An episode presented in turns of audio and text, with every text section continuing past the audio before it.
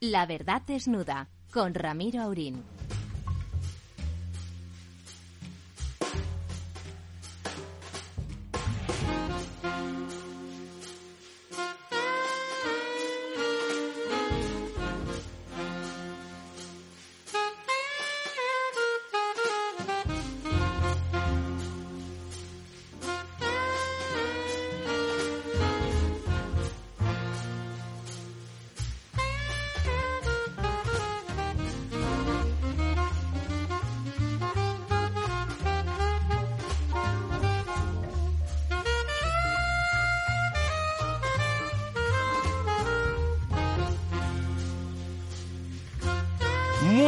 Noches, amigas y amigos.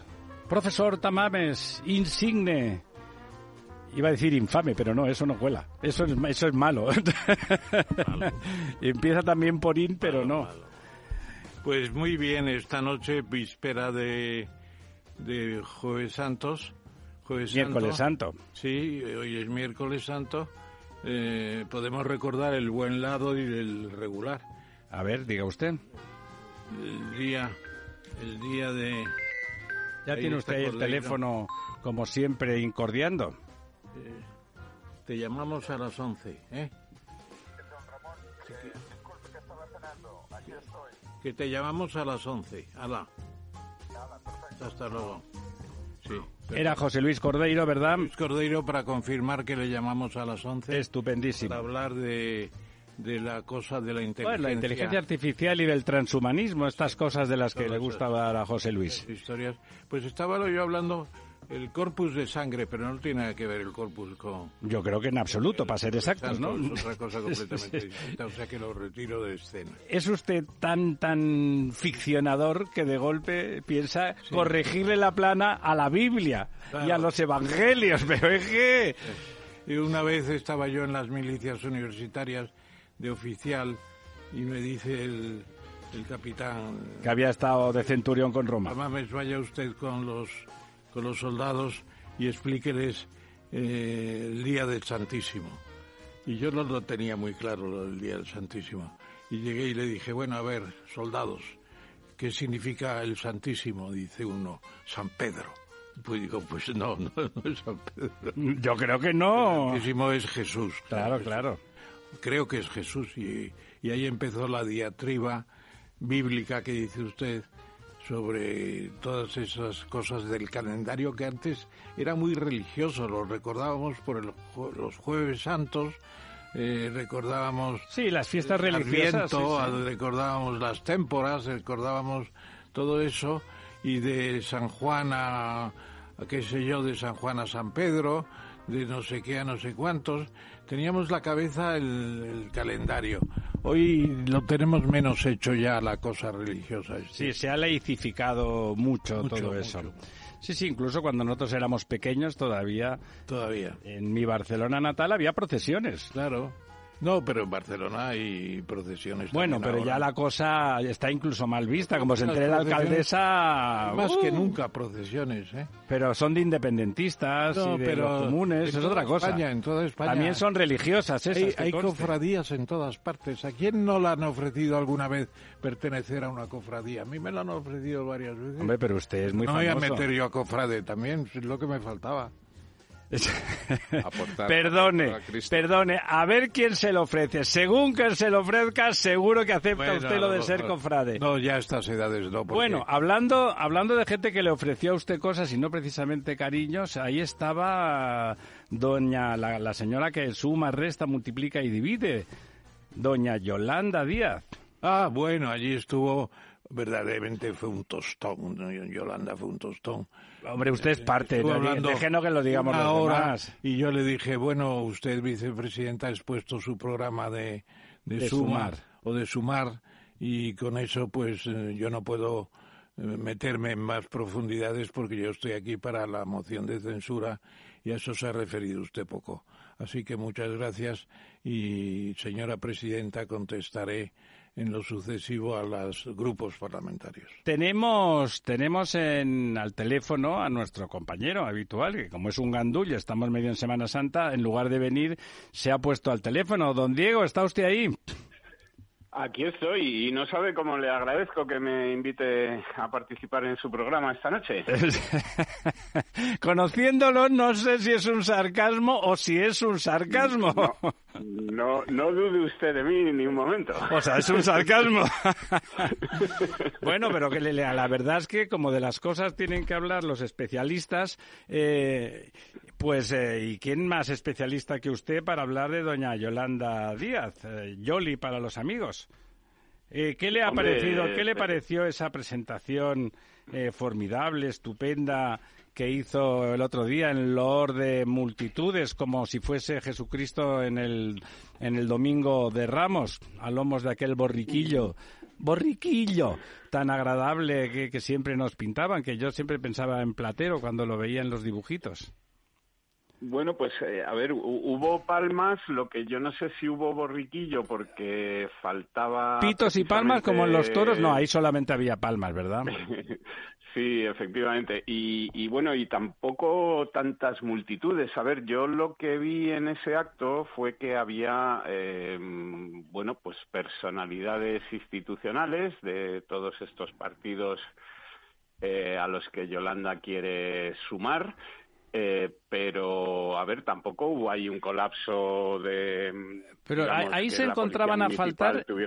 Yo veía, por un lado, que, el que encontraba a faltar, por un lado, los promotores, es decir, al equipo de gobierno del señor Sánchez, que se ha esforzado enormemente en que la señora Yolanda Díaz tenga un público. Es un marca blanca. Es bueno, no sé si es blanca o rosa, pero marca es desde luego. Y por otro lado, a sus a sus mentores, que eran los señores, el equipo directivo de de Podemos, o sea, por supuesto, no ni su... Claro, por, e, por, eso le por eso le decía yo que faltaba el, borriquillo, es decir, que, el, medio de transporte en el que se supone que doña Yolanda Díaz eh, tenía que, que aparecer en estas cosas pues eh, tuvo que ir a pie, ¿no? Digamos. Y, en fin, eh, bueno, el, problema es eh, que, efectivamente, bueno, la izquierda, Yolanda Díaz vino a contarnos que, estaba inventando algo nuevo, como muy bien decía don Ramón, lo que viene es a contar una historia que es una pesadez, que es la misma historia de siempre, y, finalmente... Que comunismo pues, es igualdad y eh, democracia, ¿no? Sí, efectivamente, una especie de, reinvención de esta izquierda a la izquierda del PSOE que lleva renovándose o reinventándose desde, bueno, yo creo que don Ramón se acordará muy bien del señor Diego López Garrido, aquel que montó eh, la nueva izquierda, ¿no? Que fue una escisión de, Izquierda Unida eh, y que luego se pasaron al final. Sí, efectivamente, y, tiene un cierto paralelismo, porque don Diego López Garrido era un señor elegante, era un señor pues que había estudiado en el Colegio El Pilar, que, era un señor eh, bien vestido, en fin, con eh, unas ciertas buenas maneras, etcétera. Y desde entonces la, la, izquierda, digamos a la izquierda del PSOE, pues lleva reinventándose o, o tratando de contarnos que, que hay algo nuevo eh, pues eh, 20, 30 años, ¿no? Eh, al final, eh, doña Yolanda Díaz o la señora Yolanda o Yoli, como tú la llamas, nos venía a contar que, España tiene sed de cambio, ¿no? Y claro, esto pues eso es verdad, ¿no? un poco paradójico cuando la que lo está diciendo es la que lleva en el gobierno desde hace tres años y Bueno, desde, desde, que, desde que este gobierno tomó posesión.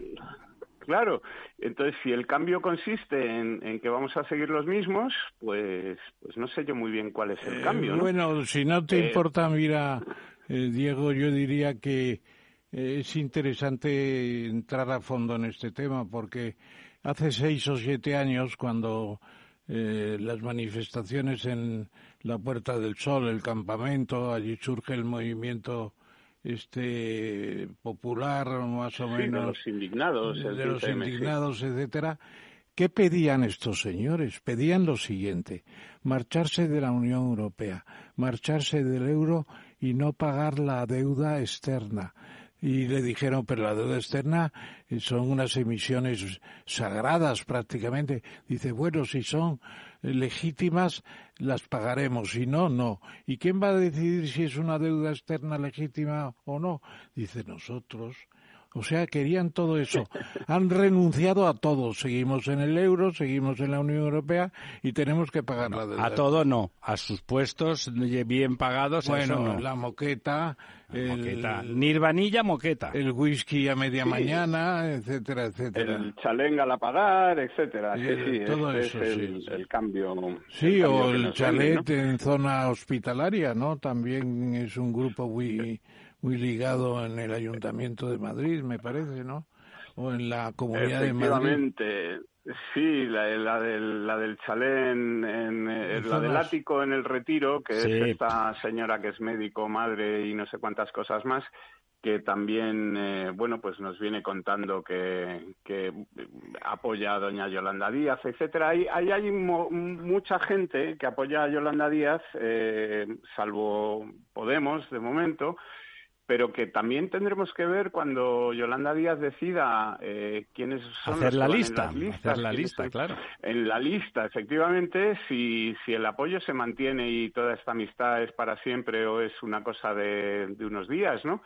porque ahí pues están más países, están, bueno, ahí creo que alguien ha hecho la suma y son casi 14 o 15 partidos distintos, ¿no?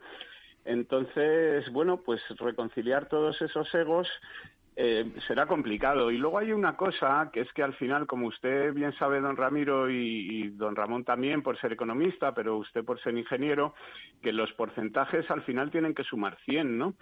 Eh, bueno, depende, depende de quién sume, depende de quién sume. Vamos a preguntarle a don Lorenzo, ¿suman 100 los porcentajes? Teóricamente sí, pero en la práctica efectivamente... Depende de la profesión que ponga usted en juego. No, y no solo la profesión, sino que, bueno, eh, a veces hay una especie de entropía y se pierden, se pierden los, los porcentajes. Bueno, pero eso es porque don, don Lorenzo es arquitecto y ya sabe usted que... Y ahí los porcentajes, los ángulos no son tan rectos. pueden variar, Pero eso lo decía Chillida también, hay ángulos rectos de 88 grados. Exactamente, lo que quería eh, yo señalar con esto es que en realidad, pues a ver, las encuestas que hasta ahora, pues evidentemente no recogen o no han preguntado por sumar, y luego si quieres hablamos un poco del conflicto que ahora enfrenta don Pablo Iglesias con el señor Tezanos, con el que antes cenaba y ahora está, mm, por decirlo finamente, bastante cabreado. Eh, los, las encuestas ahora mismo dicen que, digamos, el votante de izquierda eh, serían en torno a un 42-43% frente a un 57% de la derecha. Yo creo que doña Yolanda Díaz, por muy bien que se vista y muy bien que se peine, votos de lo que serían PP, Ciudadanos o Vox no va a conseguir y en ese cuarenta y pico por ciento el reparto digamos que es un juego de suma cero, es decir, lo que gane Yolanda o se lo quita Podemos o se lo quita Pedro Sánchez, pero no parece que vaya a haber ahí una, un cambio significativo, ¿no? No puede ser un juego win-win que ganen todos, es un juego de suma cero efectivamente. Yo cuando explicaba esto del juego de suma cero siempre ponía de relieve o la liga de fútbol o las elecciones. Claro, evidentemente. Eh, Al final suman 350 diputados. Los porcentajes tienen que sumar 100. Efectivamente. es una pena.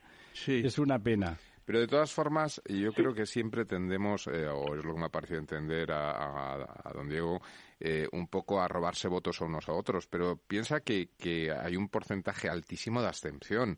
Es decir, la abstención en España pues, pues supera el veintitantos por ciento y hay de ese veintitantos por ciento por lo menos un 10, un 12 por ciento son votos que, que potencialmente podrían votar, los otros probablemente no, ¿no? Y por lo tanto yo creo que lo que se trata es de recoger eh, que no se vaya la gente a su casa o se quede en su casa. Sí, está el tema de la abstención, de la motivación y ese tipo de cosas. Efectivamente, ¿no? O sea, yo creo que va por ahí el tema de no, perder un solo voto, ¿no? Hay un tema interesante que está surgiendo últimamente, es evidente que, que Pedro Sánchez se ha esforzado mucho en promover a doña Yolanda que está mucho más dispuesta a hacerle la ola que don Pablo Iglesias, que, bueno... oh, Que fue no- quien la seleccionó. Él, él la seleccionó, pero digamos que Pablo Iglesias nunca ha estado muy dispuesto a hacerle la ola al señor Sánchez, ¿no? Y evidentemente él ha promovido una alternativa que le es más amable, pero se dice últimamente que le podría robar votos directamente al PSOE, no solamente quedarse con la parte del león de Podemos, sino quitarle votos al PSOE. ¿Usted Bueno, ese es eso el lo ve, del partido, ¿no? lo ve usted factible, don Diego? Vamos a ver, eh, Yolanda eh, viene siendo el gobierno, ¿no? Y el otro día... Viene siendo, viene don Ramón siendo. tuvo la- tu- cuando don Ramón tuvo la desdicha de tener que soportar ese speech eh, de una hora y algo, eh, Yolanda se deshizo en elogios con todos y cada uno de los miembros del gobierno, alabó la labor de, de todos los ministros, lo bien que lo están sí, haciendo. sí, sí. Eh, y efectivamente, pues eh, vamos a ver, eh, ella en realidad lo que está vendiendo es sonrisas, buen rollo, eh, buena imagen, Chuches. simpatía frente al, al, digamos, al mal encarado Pablo Iglesias, eh, siempre enfadado, etcétera. Pero realmente lo que son ideas o proyectos, pues eh, son los del gobierno, es decir, no hay, no Oye, hay- no hay Diego, más.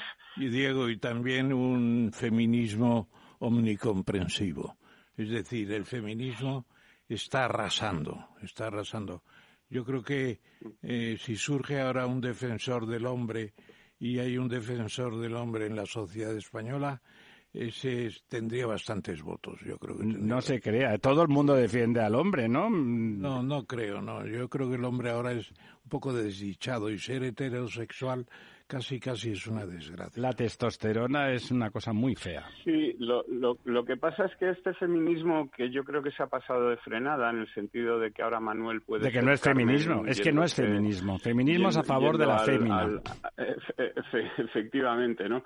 Eh, entonces, bueno, eh, básicamente Yolanda Díaz pues nos está vendiendo eh, esos logros del gobierno, eh, esos datos del paro, que por ejemplo habéis visto la última, el último informe del gobierno sobre el paro, que no es encuesta de población activa ni nada, sino un informe del Ministerio de Trabajo, en el que si uno bucea un poco, hay datos tan curiosos como, como por ejemplo, que en Baleares hay 78.688 beneficiarios de prestaciones por desempleo, pero solamente hay 33.000 parados registrados. Entonces, eh, pues Evidentemente a los nosotros, números, nosotros y- son los famosos sin- fijos discontinuos. ¿no? don, don Lorenzo, a mí esto no me cuadra, ¿no? No, eh, yo no, no, no, no me enfado para nada. Es que, es que, es, es que cuadra, como bien ha dicho don Ramiro, a base de, de, bueno, de esas trampas de los fijos discontinuos, ¿no? Claro, los, los, los enfermos como sanos discontinuos, ¿no?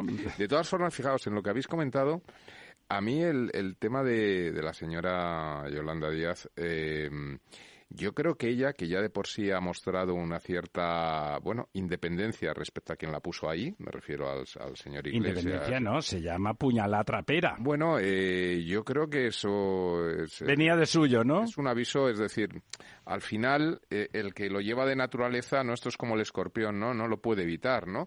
Lo digo porque lo que dijo en, la, en ese meeting en la que presentó Sumar es quiero ser la primera mujer presidenta del gobierno. Es decir, De yo España, creo de España. del gobierno de España, claro.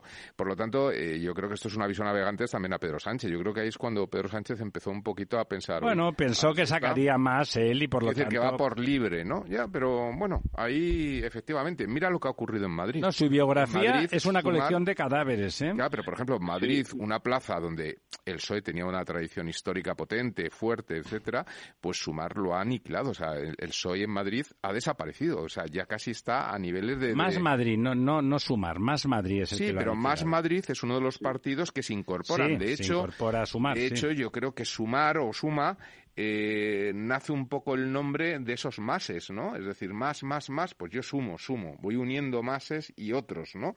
Es decir, yo creo que hay un guiño muy importante. No olvidemos que Madrid, hombre, es la capital de- del Estado, es, es un centro, tiene un una potencialidad muy fuerte en cuanto a comunicación, etcétera. Económica, demográfica, es política, donde se por cuece supuesto. todo, todo el mundo conoce en el resto del territorio lo que ocurre en Madrid y por lo tanto esta señora eh, que, es, que es madre, es madre y médico, y, que eh, resulta que cobraba mecachis en la mar las mismas subvenciones que el canalla del padre de cuatro hijos. Pero bueno, quiero decir que, que yo creo que, que, esto es muy es un, un, elemento a tener muy en cuenta en todo el territorio. Es que ha aniquilado al PSOE.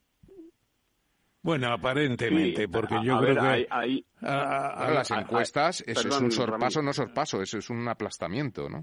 yo, yo, creo que a la hora de votar la gente del, del PSOE se lo va a pensar, sobre todo si, como va a hacer el propio, el propio Sánchez, va a reivindicar los votos que parece que se los ha prestado a Yolanda para estas actividades de juegos florales por España, presentando al mujerío, que aquí somos todos mujeres, que qué bien, que el hombre es un poco desgraciado de estar ahí con sus capacidades menguadas, etcétera. Nosotros somos el primigenio de la humanidad, las madres gloriosas, etcétera, etcétera. Eso tiene un tiempo en el lanzamiento, pero yo creo que eh, Sánchez tendrá que salir con un discurso, aquí se vota PSOE porque somos los que gobernamos.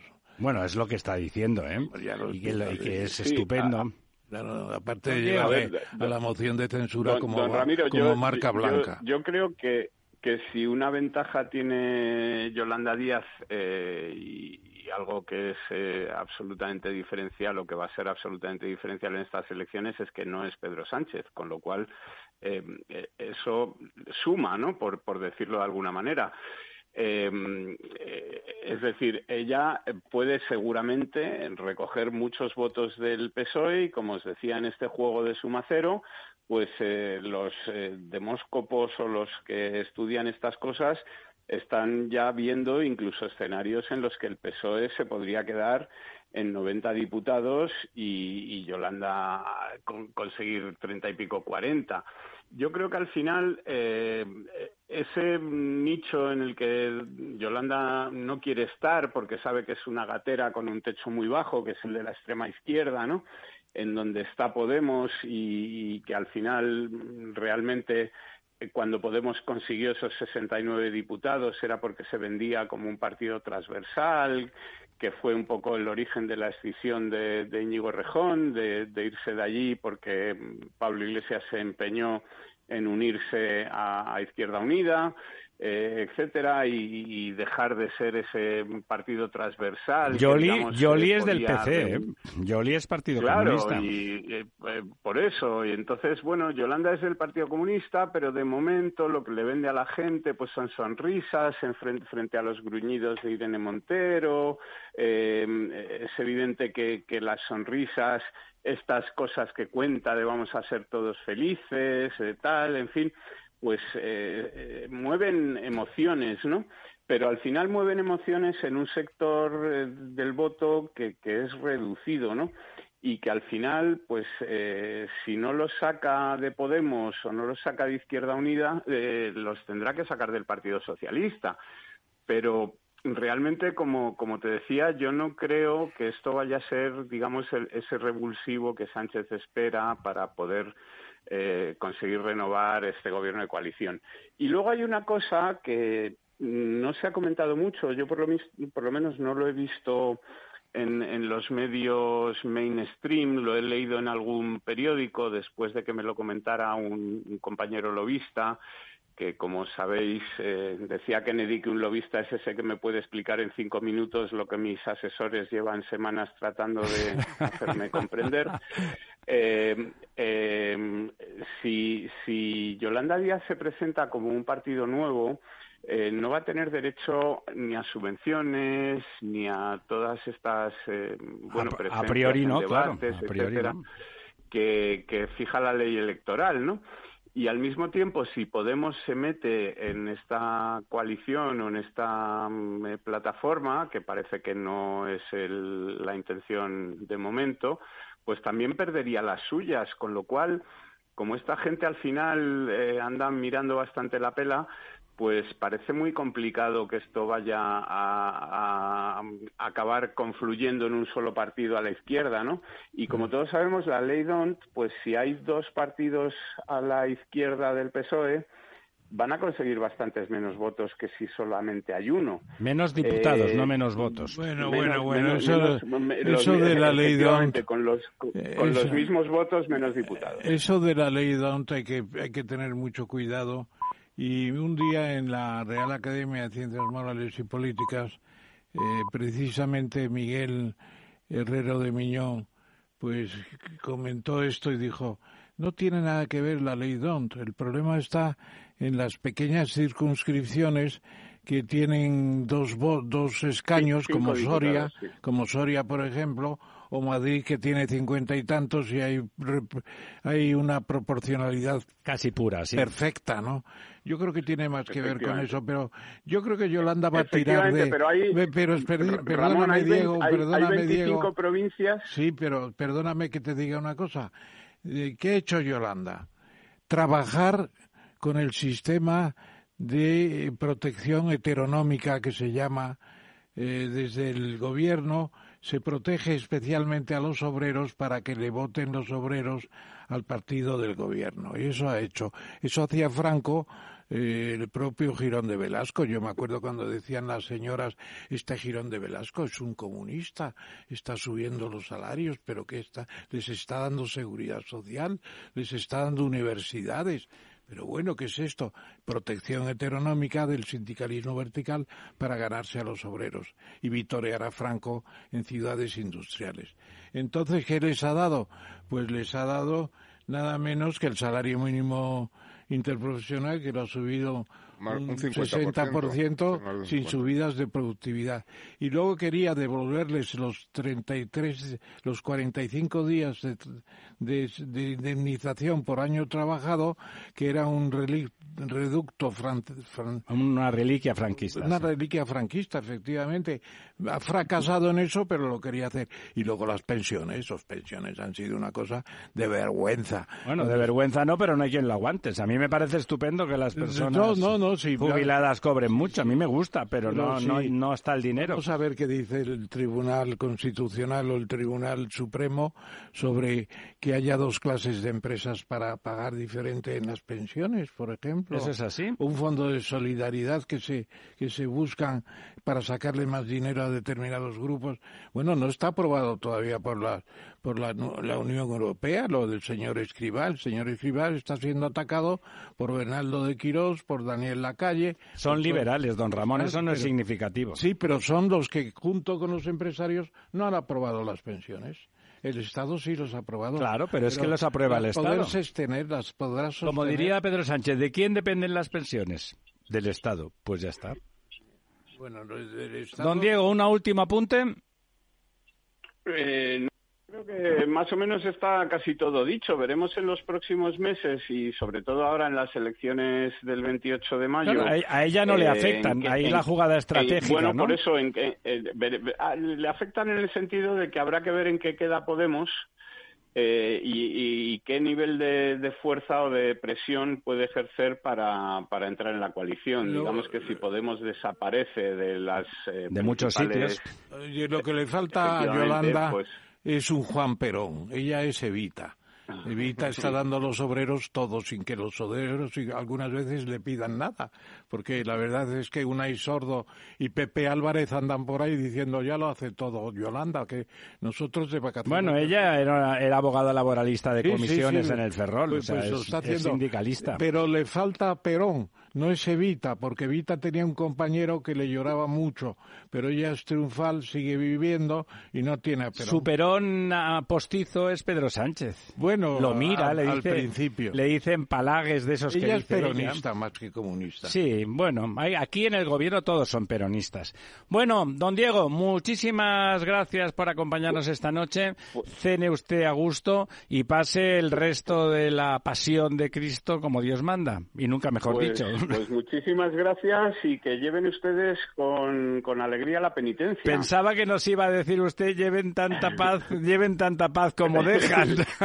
Efectivamente también, pero vamos, que disfruten de la Semana Santa y que nos vemos, nos vemos a la vuelta. Muchísimas gracias, don Diego. Un, abrazo. Un saludo a todos. Adiós. Adiós. ¿Sabes cuál es el mejor dial para escuchar Capital Radio? Tu móvil. Ya tienes disponibles las versiones de iOS y Android de Capital Radio. Y si quieres escucharlas en tu coche, lo tienes muy fácil. Empareja el Bluetooth de tu coche con tu móvil o tableta, entra en la app de Capital Radio y ya lo tienes. Escucha Capital Radio en digital. Y si te preguntan qué escuchas, no lo dudes. Capital Radio.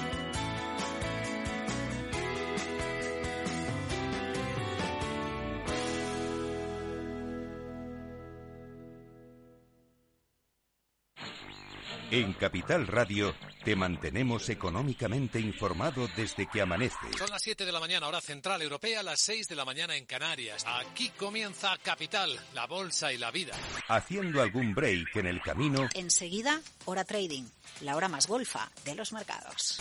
Para continuar informándote después de comer. Son las 4 de la tarde, las 3 en Canarias. Esto es Mercado Abierto, en Capital Radio. Y que cierres el día conociendo todos los detalles. Señoras y señores, buenas noches, bienvenidos. Escuchan la sintonía de Capital Radio. Les invito a que nos acompañen aquí en el balance. Capital Radio. Información económica de calidad. La verdad desnuda. Ramiro Aurín. Capital Radio.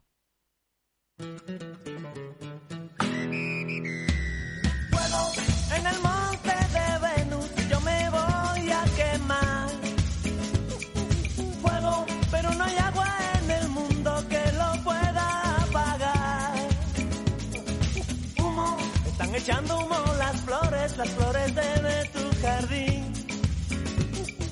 Quiero que tu madre se sienta muy orgullosa de ti. Caminando distraído los semáforos ardiendo,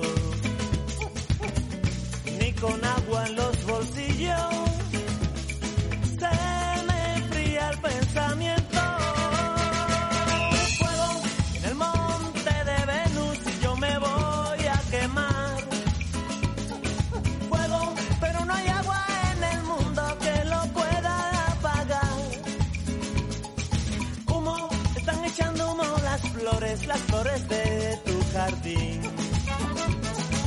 Quiero que tu madre se sienta muy orgullosa de ti.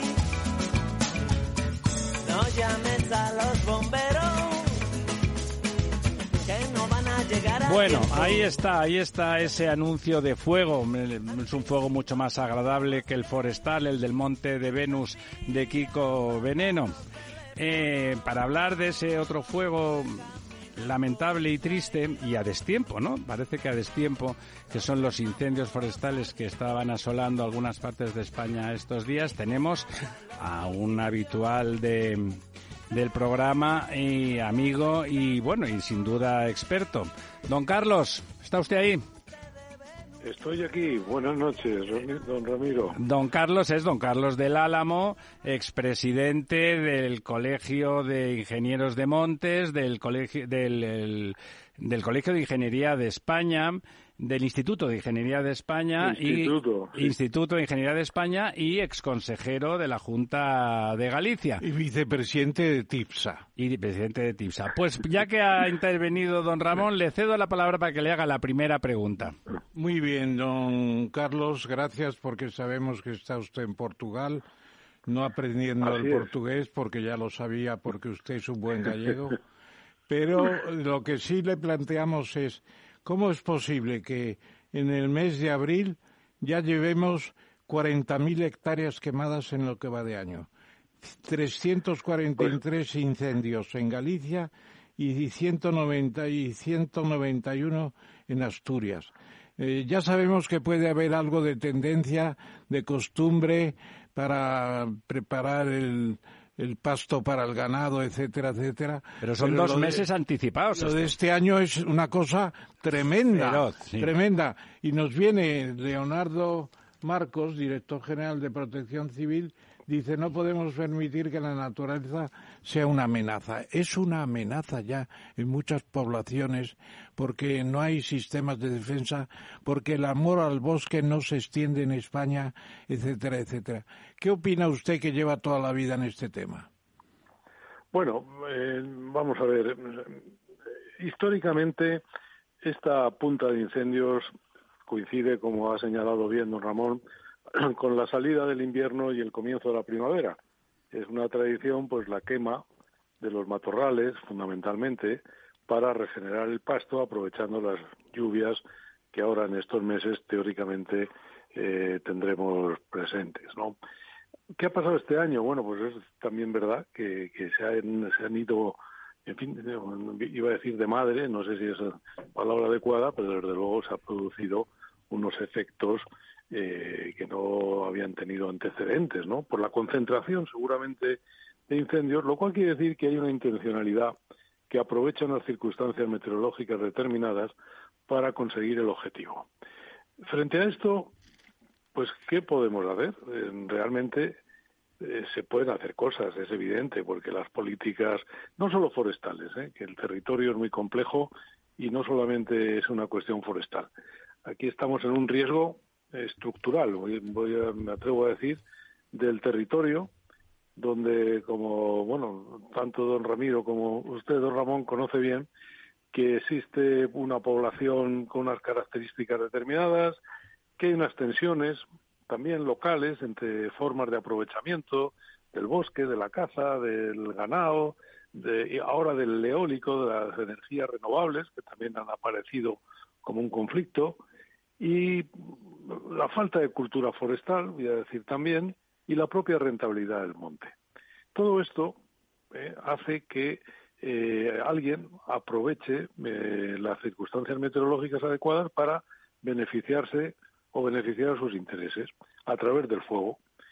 Y esta cuestión, que no es nueva, eh, yo creo que sí se puede prever y se debe tener en cuenta porque tiene una trascendencia económica, aquí en el fondo hay un beneficio, un interés económico, que en parte está vinculado a las políticas comunitarias, eh, agrarias, y esa consideración de pastos eh, bajo cubierta o no cubierta para obtener subvenciones. Bueno, me quedo aquí porque seguro Sí, don Carlos, es que además, además, además de eso, que es una evidencia, seguramente hay causas de una moda de no, de una gestión barra no gestión del bosque. Esta mañana en el Estado Ciudad, otro programa que hacemos el mismo equipo prácticamente, don Juan Carlos González, que es el bombero forestal y portavoz de la Asociación de Trabajadores de las BRIF, las Brigadas de contra los Incendios Forestales, nos decía, nos decía lo siguiente. Vamos a escucharlo brevemente. Eh, siempre se centran, la mayoría de los presupuestos se centran en la extinción y creo que hay que ir pensando ya muy mucho que, que todos los medios o la mayor parte de los medios se deben de centrar ya no solo en la extinción sino sino en la prevención y, y eso es, es, algo clave para, para que se tenga que mantener a, a los medios de extinción durante todo el año. Eh, está claro que hay que pensar mucho, no, no centrar todos los presupuestos en, en la extinción y destinar bastante más a, la prevención. Y pensando aún más que es que eh, la estacionalidad de los incendios se ha acabado. O sea, se ha acabado ya del todo. O sea, podemos ver que haya. Que ¿Le parece, don Carlos, estas palabras de Juan Carlos que tienen que ver, yo creo, con esa necesidad de limpiar el bosque, que además daría un cierto beneficio en biomasa, que, pero hay una especie, igual que no, que está prohibido dragar los ríos a su paso por las ciudades y por lo tanto van creciendo las cotas superiores y se aguantan a base de motas, resulta que los bosques se llenan de matorral y están matorralizados, digamos, y a continuación, claro, son pasto muy fácil de, del incendio. Y con lo que decía usted, esa, esos intereses, si se limpiara el bosque, no tendrían que ponerse en funcionamiento a través de, los incendios, ¿no, don Carlos?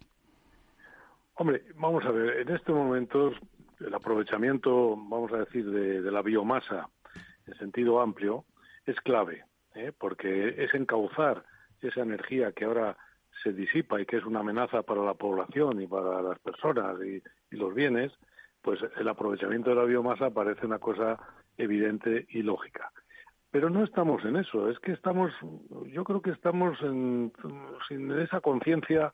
Eh, hoy, claro, los políticos, si hay aviones, helicópteros, no sé qué, pues ya han cubierto el expediente. ya hemos hecho todo lo que hemos podido y el cambio climático nos ha llevado a esto. Pues no, el cambio climático no tiene la culpa de los incendios. Los montes no arden solos, alguien les pone fuego. En el 94% de los... ¿El 94% de los Carlos son provocados? Naturalmente, el resto pues, son los rayos, que son incendios naturales. Pero vamos, de media en España, ¿eh? en Aragón hay más porcentaje de rayos y en Galicia hay menos. Pero la media española es el 94% de los incendios provocados, bien por negligencia o bien por intencionadamente. Pero lo cierto es que los provoca las personas. Y eso, claro, vamos al Código Penal o vamos a la educación a la educación forestal, porque no hay término medio. Aquí ya no podemos seguir mirando hacia otro lado. Aquí hay que investigar quién provoca los incendios, que todavía no lo sabemos. Todavía hay que leerse la memoria de la Fiscalía para darse cuenta del, pequeñísimo porcentaje que termina con una condena probada en un juzgado de los incendiarios. Algo hay que hacer, hay, que saber. No se puede seguir hablando de hipótesis, sí, esto parece una quema que se ha ido, esto parece que si es un ganadero, esto es que ya como han prohibido la caza del lobo, pues la gente está enfadada y no sabe que hay que espantarlo. En fin, nos movemos al final en hipótesis. Y hay que centrar el asunto en el conocimiento del origen de los fuegos, en una gestión forestal. Una gestión forestal técnica, ¿no? Yo, yo creo que... El monte rentable. Tienes mucha razón, El monte rentable no arde el monte rentable no arde, perdón. Claro. El Hombre, por ejemplo, el monte rentable de Quintanar de la Orden en Burgos o de Covaleda en Soria, como tú dices, o de aquí por allá eh, los cultivos forestales de, de chopería, pues de chopos, eh, se mantienen bien en toda España, etcétera, etcétera. es, verdad, es verdad. Y, rinden una cantidad de madera impresionante, porque eso es lo que produce. El pináster en el, el, pino el pino de Monterrey en el País Vasco para papel, eso no arde tampoco, porque está cuidado por las empresas papeleras. Entonces, ¿qué es lo que sucede? El Senado tenía tradición de dedicar todos los años un seminario a los bosques. Eh, ya me, han invitado varias veces, la verdad es que no pude ir nunca, pero estudiaban el tema, estudiaban los robos, estudiaban el... Bueno, hablaban de ello. Estudiar es otra cosa. Hablaban las venganzas, de las venganzas que son muy frecuentes, etcétera. Le voy a pegar un visto a este bosque que le está creciendo al vecino y ver si se va a poner contento o no. Bueno, todo eso. Pero ahora viene otra cosa, claro, porque los bosques son sumideros de carbono y son productores de biomasa. Nosotros estamos exportando millones de metros cúbicos de biomasa del otro lado del Atlántico. Incluso hay centrales térmicas que podrían funcionar con biomasa exclusivamente. No hacemos casi nada de eso bien. Eh, tienes mucha razón. Aparecen los, los aviones de, de la mm, militar de urgencia, ¿cómo se llaman? La UME. La UME y dicen ya está resuelto, ya llegaron la UME, arreglan esto y tal. El año pasado fueron 270.000 hectáreas, claro, es que es una barbaridad. 270.000 hectáreas, eh, podemos llegar a medio millón de hectáreas este año como siga la cosa así. Bueno, entonces, ¿qué tenemos que hacer? Yo estoy pensando que hay que plantearse el tema a tipo Unión Europea, sobre todo en un país donde la ganadería... Se queman nuestros bosques, ¿no? Los donde la ganadería está desapareciendo, eh, se va a estabulación casi completa de todo, incluso de ovino. Antes iban por los montes, ya no hay pastores. Los marroquíes que vienen de pastores a los dos años están dirigiendo una taberna. Si no hay pasto, no hay pastoreo. No hay pastoreo.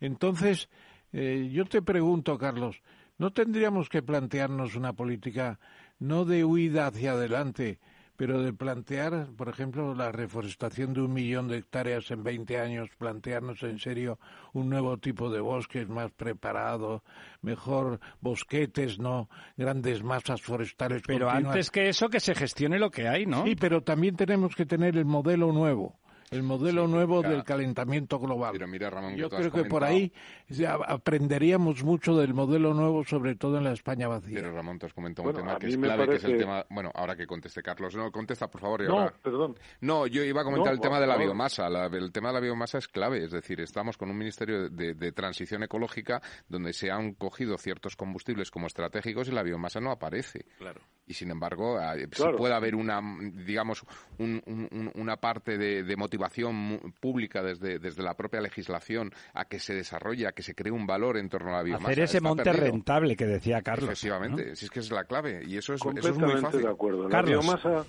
perdona, tenía que ser prioritaria en las energías renovables, antes que ninguna otra. Es la más social. Crea 10, 12 empleos por megavatio. Eh, en la España teóricamente vaciada o despoblada, como se quiera llamar. Es una energía gestionable, eh, que no depende ni del sol ni del viento. En fin. que Y es renovable, todo. es renovable porque es, es es, renovable. es planta que acaba de, de- ha, nacido, ha captado el carbono y la vuelves a Exacto. devolver. No, no es una, no es fósil. ¿eh? Así es, así es. O sea, la Y- biomasa en España tiene que tener prioridad sobre cualquier otro tipo de, de energía renovable, por Y- todos estos beneficios generales. ¿Y no crees que debería haber una reforestación con unas ciertas cantidades Bueno, importantes bueno, no para plantearnos un nuevo tipo de bosque para la época del, Pues sin duda. del, del Sin calentamiento duda, sin global? duda. Sin duda hay que adaptarse, es así, porque los bosques mm, los tenemos que diseñar, voy a decir, Claro. con esa per- perspectiva eh, de cambio climático, de calentamiento, en fin, nadie sabe lo que va a pasar dentro de unos años, pero hoy con la información que tenemos sí que tenemos que actuar, no podemos quedarnos quietos. Y esa idea me parece muy acertada de diseñar un modelo de monte adaptado al cambio climático y que al mismo tiempo pues siga dando todos los beneficios y las utilidades y los servicios ecosistémicos que genera pues de fijación de carbono, de regulación del agua, de biodiversidad, en fin, lo que todos sabemos y nadie valora y Pero, nadie eh, pero, don Carlos, eso es paga. lo contrario de lo que se está haciendo. O sea, se está dejando que el bosque esté a su albur y entonces, claro, acaba siendo un problema para el entorno rural en lugar de un beneficio como había sido siempre. El bosque siempre ha sido un beneficio para el entorno rural. Ahora el paisano molesta porque quiere recoger esa leña, porque sería biomasa, porque generaría pastos, por razones obvias, Pero vamos. está porque te lo- prohibido, pues está, prohi- Está prohibido, efectivamente. En muchos sitios, coger una piña o, que- o sacar un palito del monte está prohibido. Sí, sí. En España multan, no sé por multan a las familias que van a buscar un poco de leña Sí. al bosque sin cortar ningún árbol que se coge de abajo de lo que ha caído, se les multa. Sí, eso es Pues precisamente, la perdón, gente no lo acuerda, no se sí. acuerda, pero el primer estudio económico que hizo Carlos Marx fue el robo de madera en los bosques alemanes. Porque la gente Ah. entraba a robar madera, a llevársela a su casa y, y dice, pues Para qué cosa- calentarse, qué- pobres. qué cosa- cosa más natural, ¿no? Están limpiando el bosque, están haciendo una, una faena que cuesta mucho dinero. Yo he visto las plantaciones de Felipe González de la primera reforestación de la Unión Europea y es impresionante cómo ha crecido el Pinus silvestris, por ejemplo, en La Rioja, es espectacular en algunos montes. Bueno, pues no va nadie a cortarlo, no va na- nadie a clarearlo, decía. Antes venían las papeleras, cuando estaba ya gordita el, El pino, sí, pino, el tronco. venían y cortaban y se llevaban la madera como pago. Ahora ya ni siquiera quieren venir porque importan eucalipto más barato de, de, de, qué sé yo, de Uruguay o de la Argentina, Sí, o se Brasil, van a- al Báltico, o se van a donde sea. Y tenemos, como muy, muy bien sabe el propio Carlos, porque fue consejero de Medio Ambiente en Galicia, pues sabe perfectamente que eh, el bosque envejece porque no se explota. Decía un amigo nuestro, el bosque hay que cortar, hay que cortar y hay que cortar. Me dice, me dice un espectador de, de nuestro Twitch que hace apenas unos días se ha actualizado la Directiva Europea de Renovables, potenciando los, eh, los criterios para la utilización de biomasa, permitiendo... Bueno, vamos a ver. Ah, ¿Qué, qué- ahí qué sabe hay- usted de eso, don Carlos? Vamos, pues yo mi noticia era casi la contraria. claro, estaban que es que más, más pegas pegas, ¿no? Sí, es, es ambivalente la que no noticia del, del A que no espectador. se aprovechen árboles, salvo en caso de incendio forestal. Eh, es decir, Europa no está muy domina el norte, Claro, el sur, no están amenazados ellos, claro. y nos imponen los criterios de gestión forestal que no nos valen a nosotros. Y la, esa directiva de renovables pues era muy limitante para el desarrollo de la biomasa, precisamente porque no quieren utilizar los Se ha caído. Me parece que se ha caído don Carlos. Eh, bueno, en eso estábamos hablando ahora intentamos volver a hablar con él.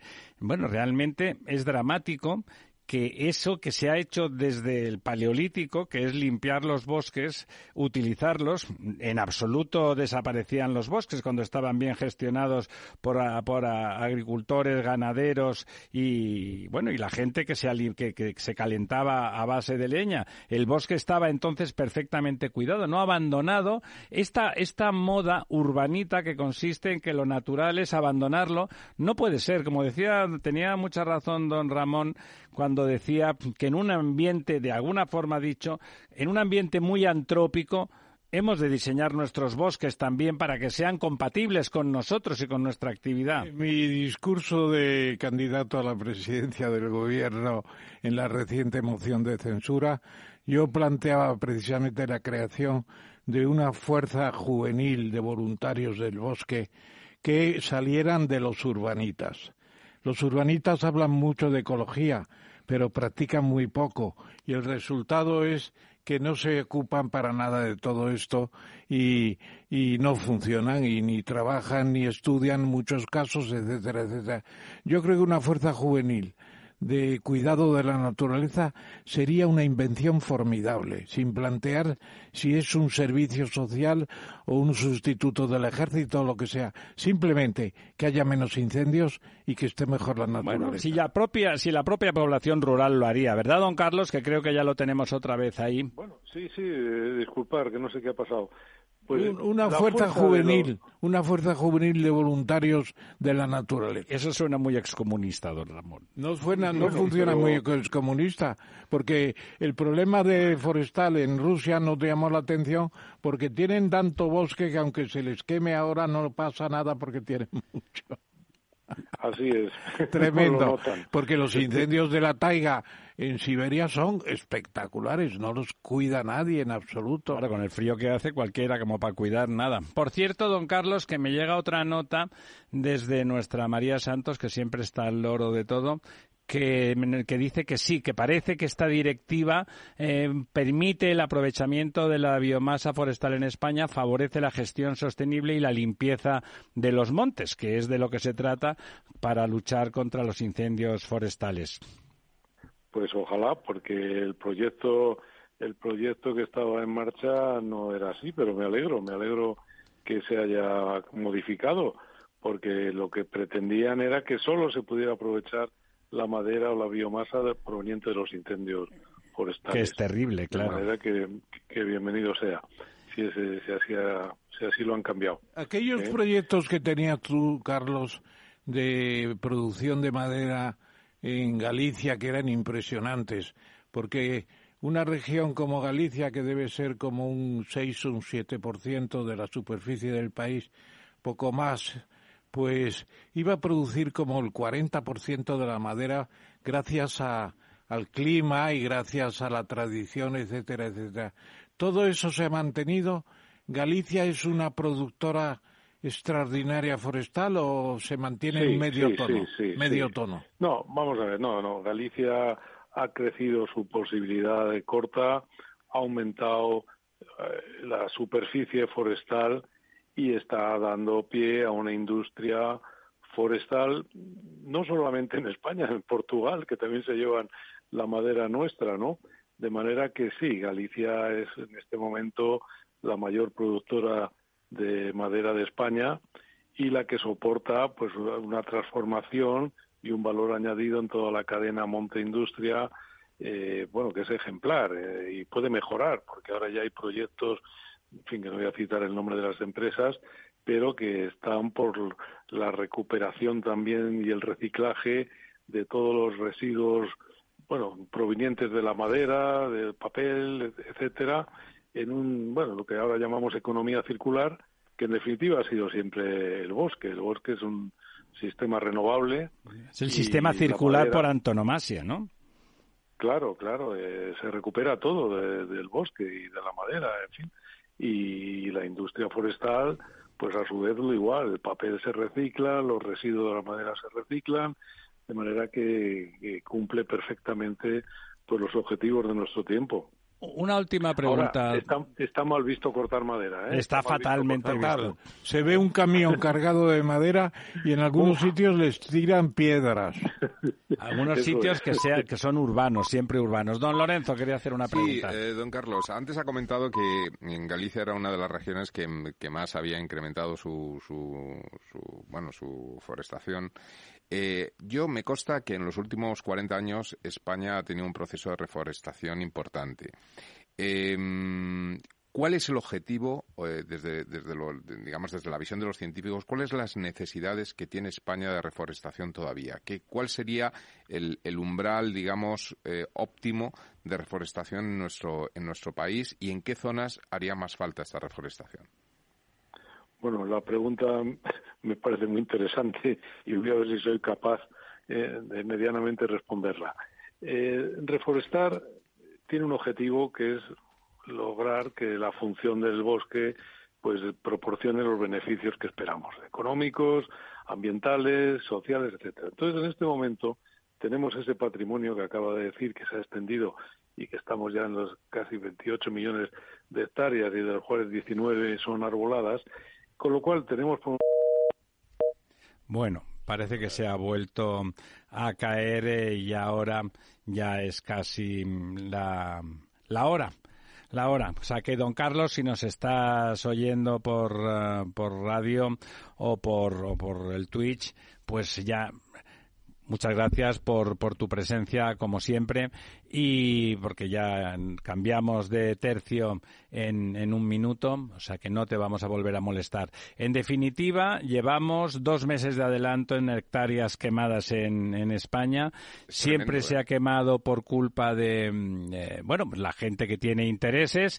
Eh, a continuación, hay que esperar que, eso, a ver si se compensa, porque si no sería terrible, porque ahora vienen condiciones mucho, mucho peores.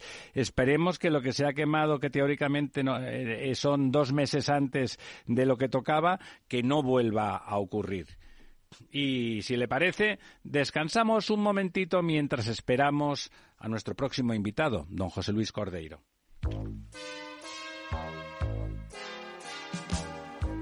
Bueno, la siguiente consulta nos llega desde Bulgaria, desde Sofía, la capital. Julen, buenos días. Muy buenos días, eh, señor Vicente y señor Durante. ¿Sigue usted Capital Radio en Bulgaria? Sí, hombre, lo cojo por internet cada día, ¿eh? Capital Radio es el que mejor lo, lo, lo, capto, vamos, inmediatamente. Ahora mismo, mire, le puedo poner aquí. ¡Arriba! ¿Eh? Y vuelta al mundo va a empezar. Capital Radio traspasa fronteras. Capital Radio sí es lo mejor, ¿eh?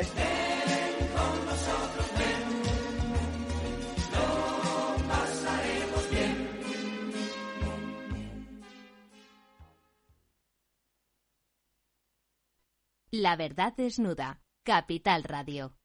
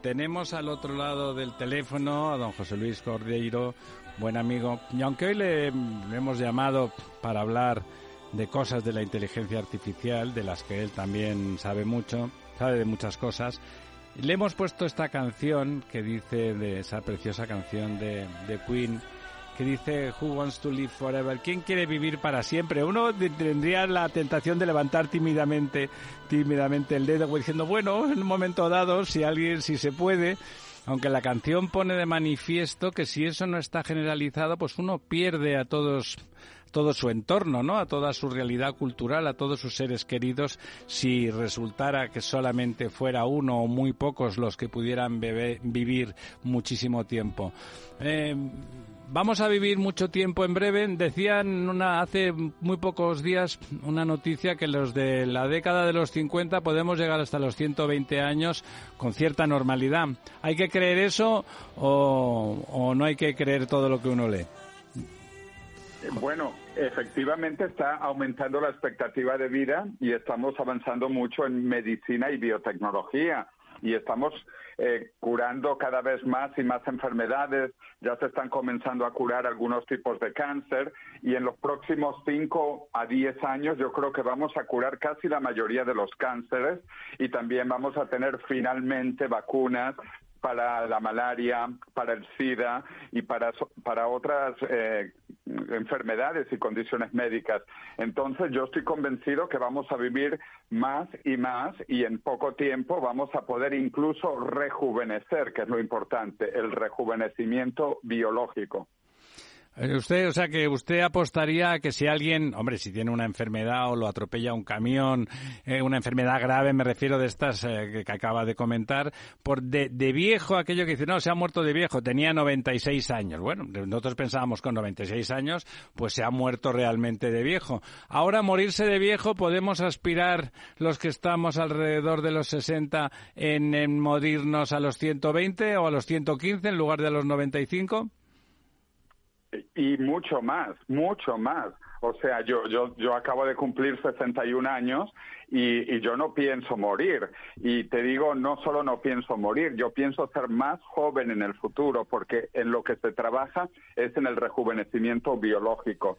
Y claro, el problema es que todavía esto va a tomar dos décadas. Estimamos que durante las próximas dos décadas van a salir eh, los tratamientos de rejuvenecimiento. Entonces, eh, depende de la edad de las personas. Eh, si uno tiene 60, 50, 40, yo estoy seguro que esa persona podrá vivir tanto tiempo como quiera y en estado joven, que es lo importante, en estado joven, porque nadie quiere ser indefinidamente viejo. Claro, claro. Indefinidamente joven, sí, y en eso se está trabajando. De hecho, el premio Nobel de Medicina del año 2012, Shinya Yamanaka de Japón, estuvo aquí en Madrid, en la Real Academia Española de Medicina, recibiendo un honor por descubrir que el rejuvenecimiento biológico es posible y que él descubrió los genes para rejuvenecer. O sea, esto hoy se sabe científicamente que es posible el rejuvenecimiento biológico y lo he escrito yo en un bestseller en ocho idiomas ya que se llama La muerte de la muerte. Esto, finalmente la gente está comenzando a ver que esto eh, no es imposible, más bien es posible y estamos muy cerca. Estamos en 10, 20, 25 años del rejuvenecimiento biológico. Pero usted y yo tendremos 80, 85 para entonces. Eh, ¿Nos llegaremos un poco tarde o todavía nos engancharemos al carro? Nos engancharemos, es lo que estoy explicando. El objetivo es el rejuvenecimiento biológico. Entonces no importa que llegues a los 80, a los 90 ni a los 100, que además cada vez va a haber más personas que lleguen hasta los 100 años.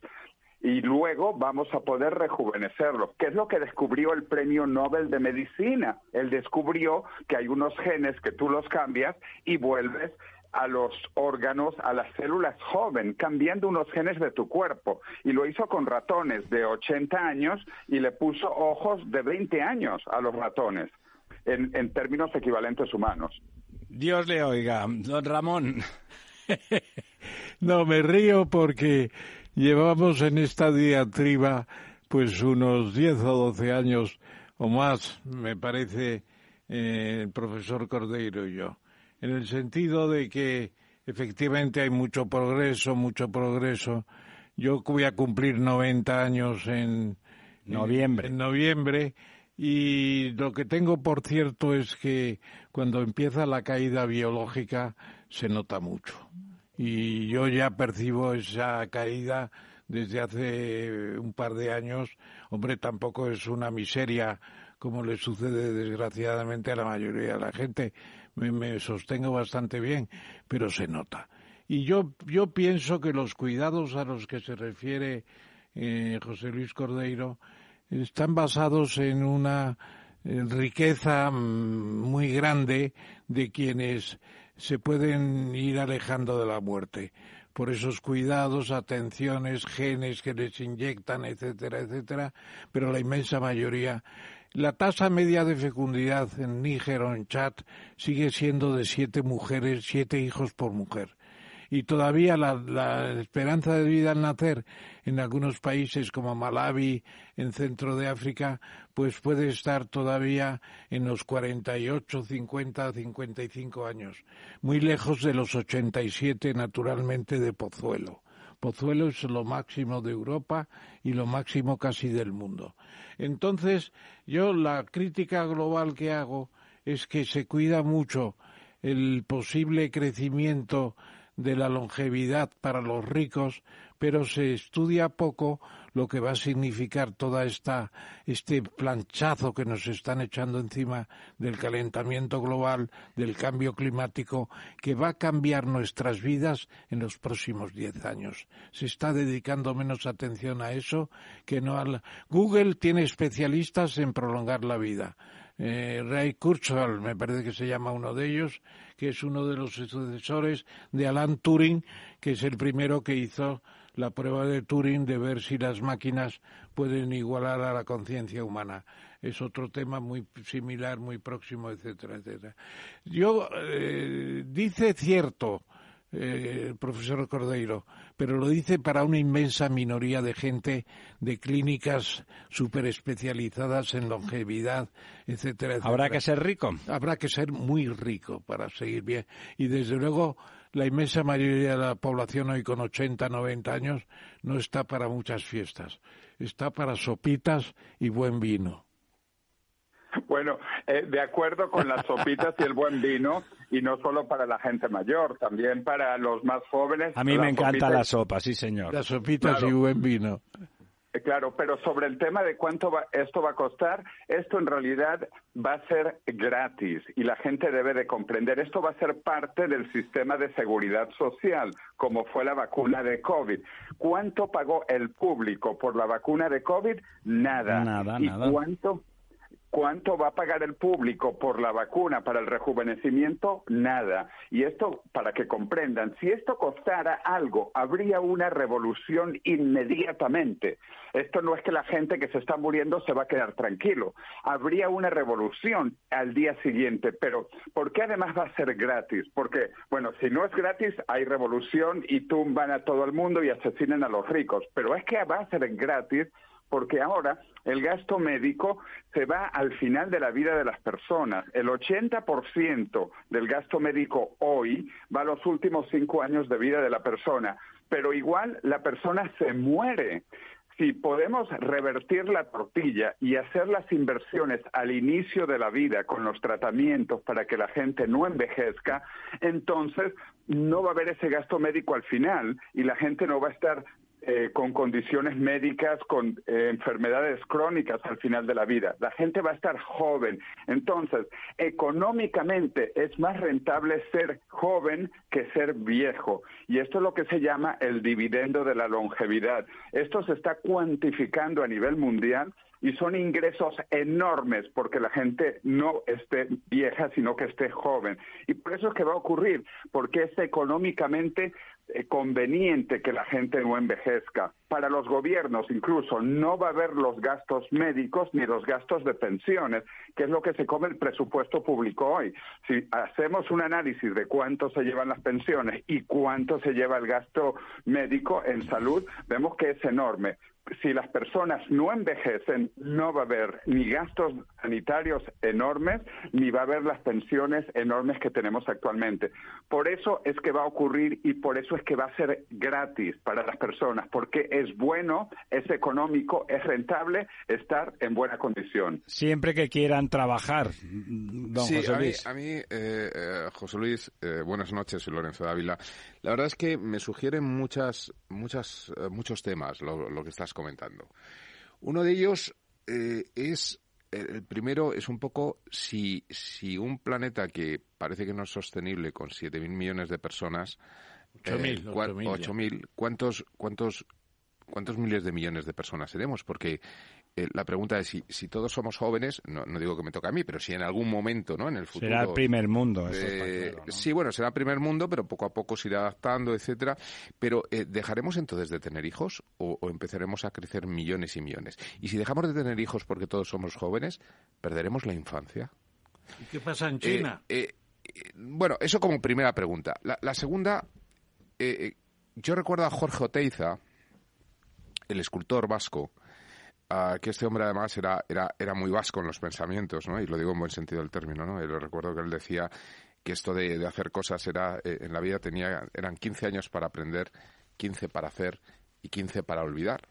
Y recuerdo en un, en un documental que le grabaron ya dos o tres meses antes de morir, con 93 años que, que falleció Jorge Oteiza, que decía que, que ya estaba cansado, que no quería vivir más.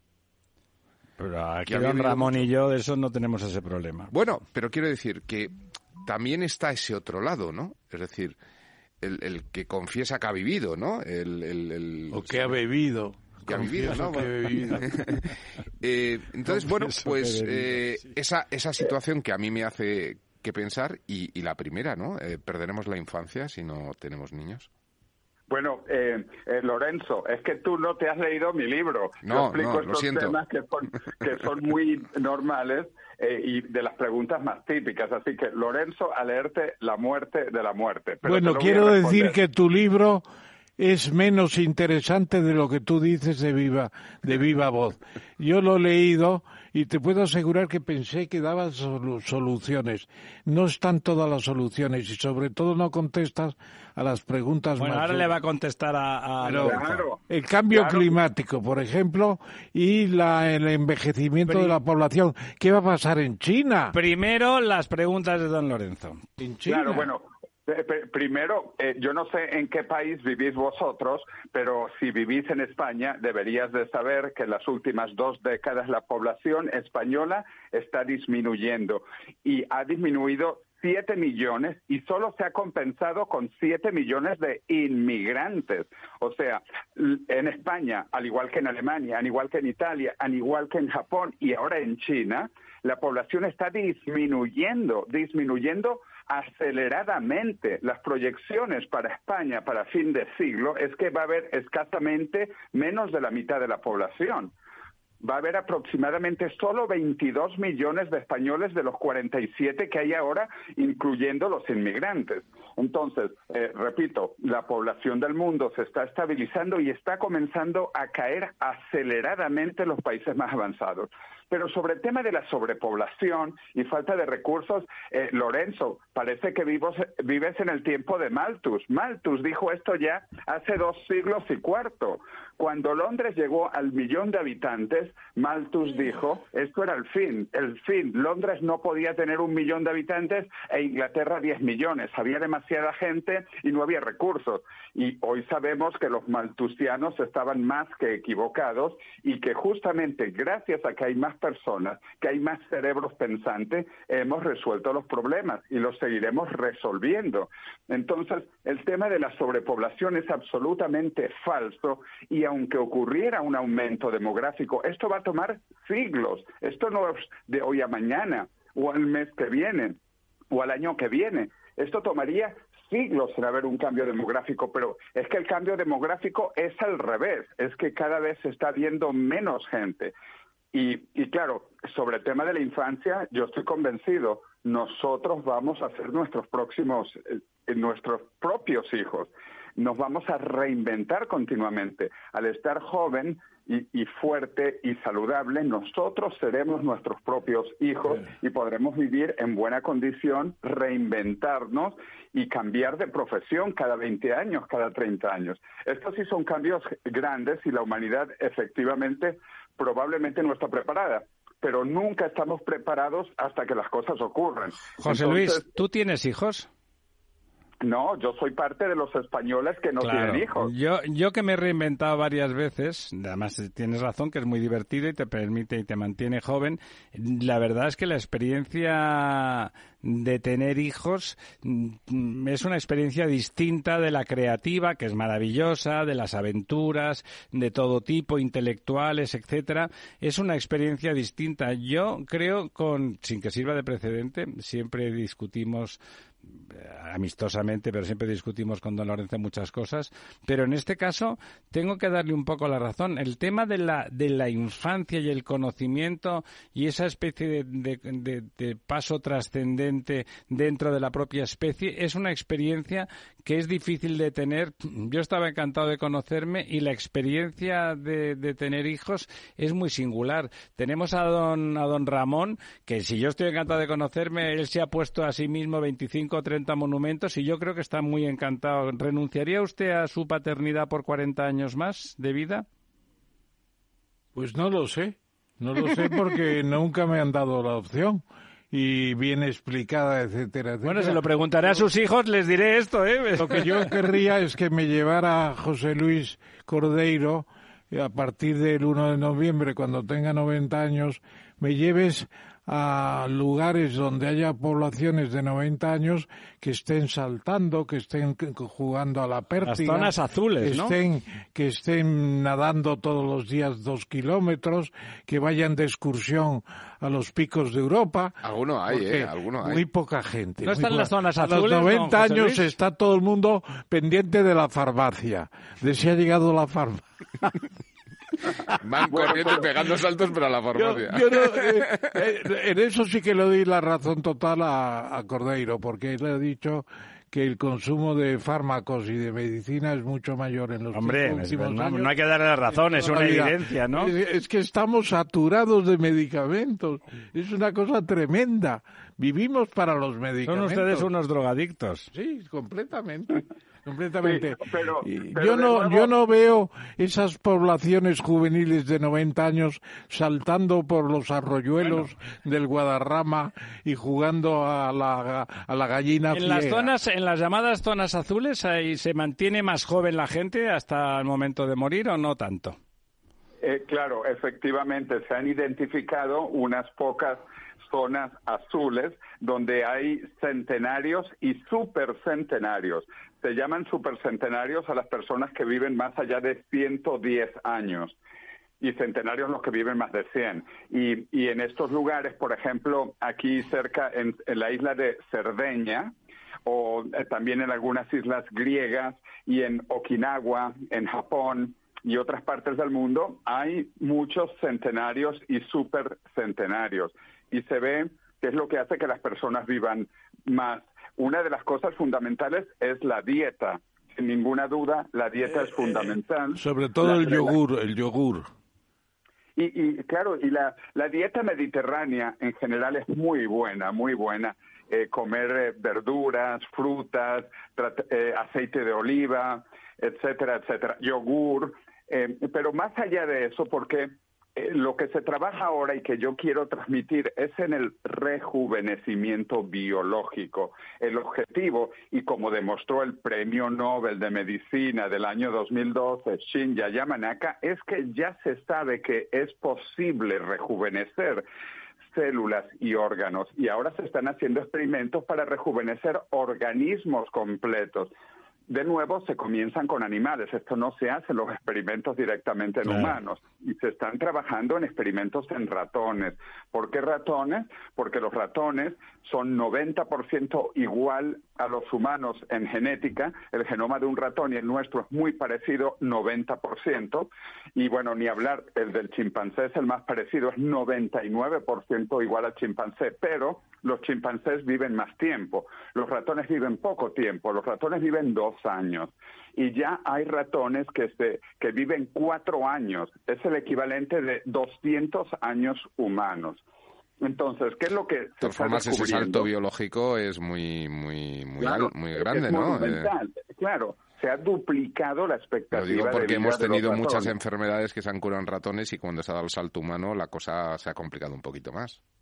Claro, claro, pero bueno, es que esto hay que descubrirlo, esto se descubre haciendo experimentos, pero lo que yo quiero decir es que hoy se sabe que se sabe que la inmortalidad es posible porque además existen pequeños organismos que son inmortales, como las hidras y las medusas son biológicamente inmortales. Esto quiere decir que no envejecen.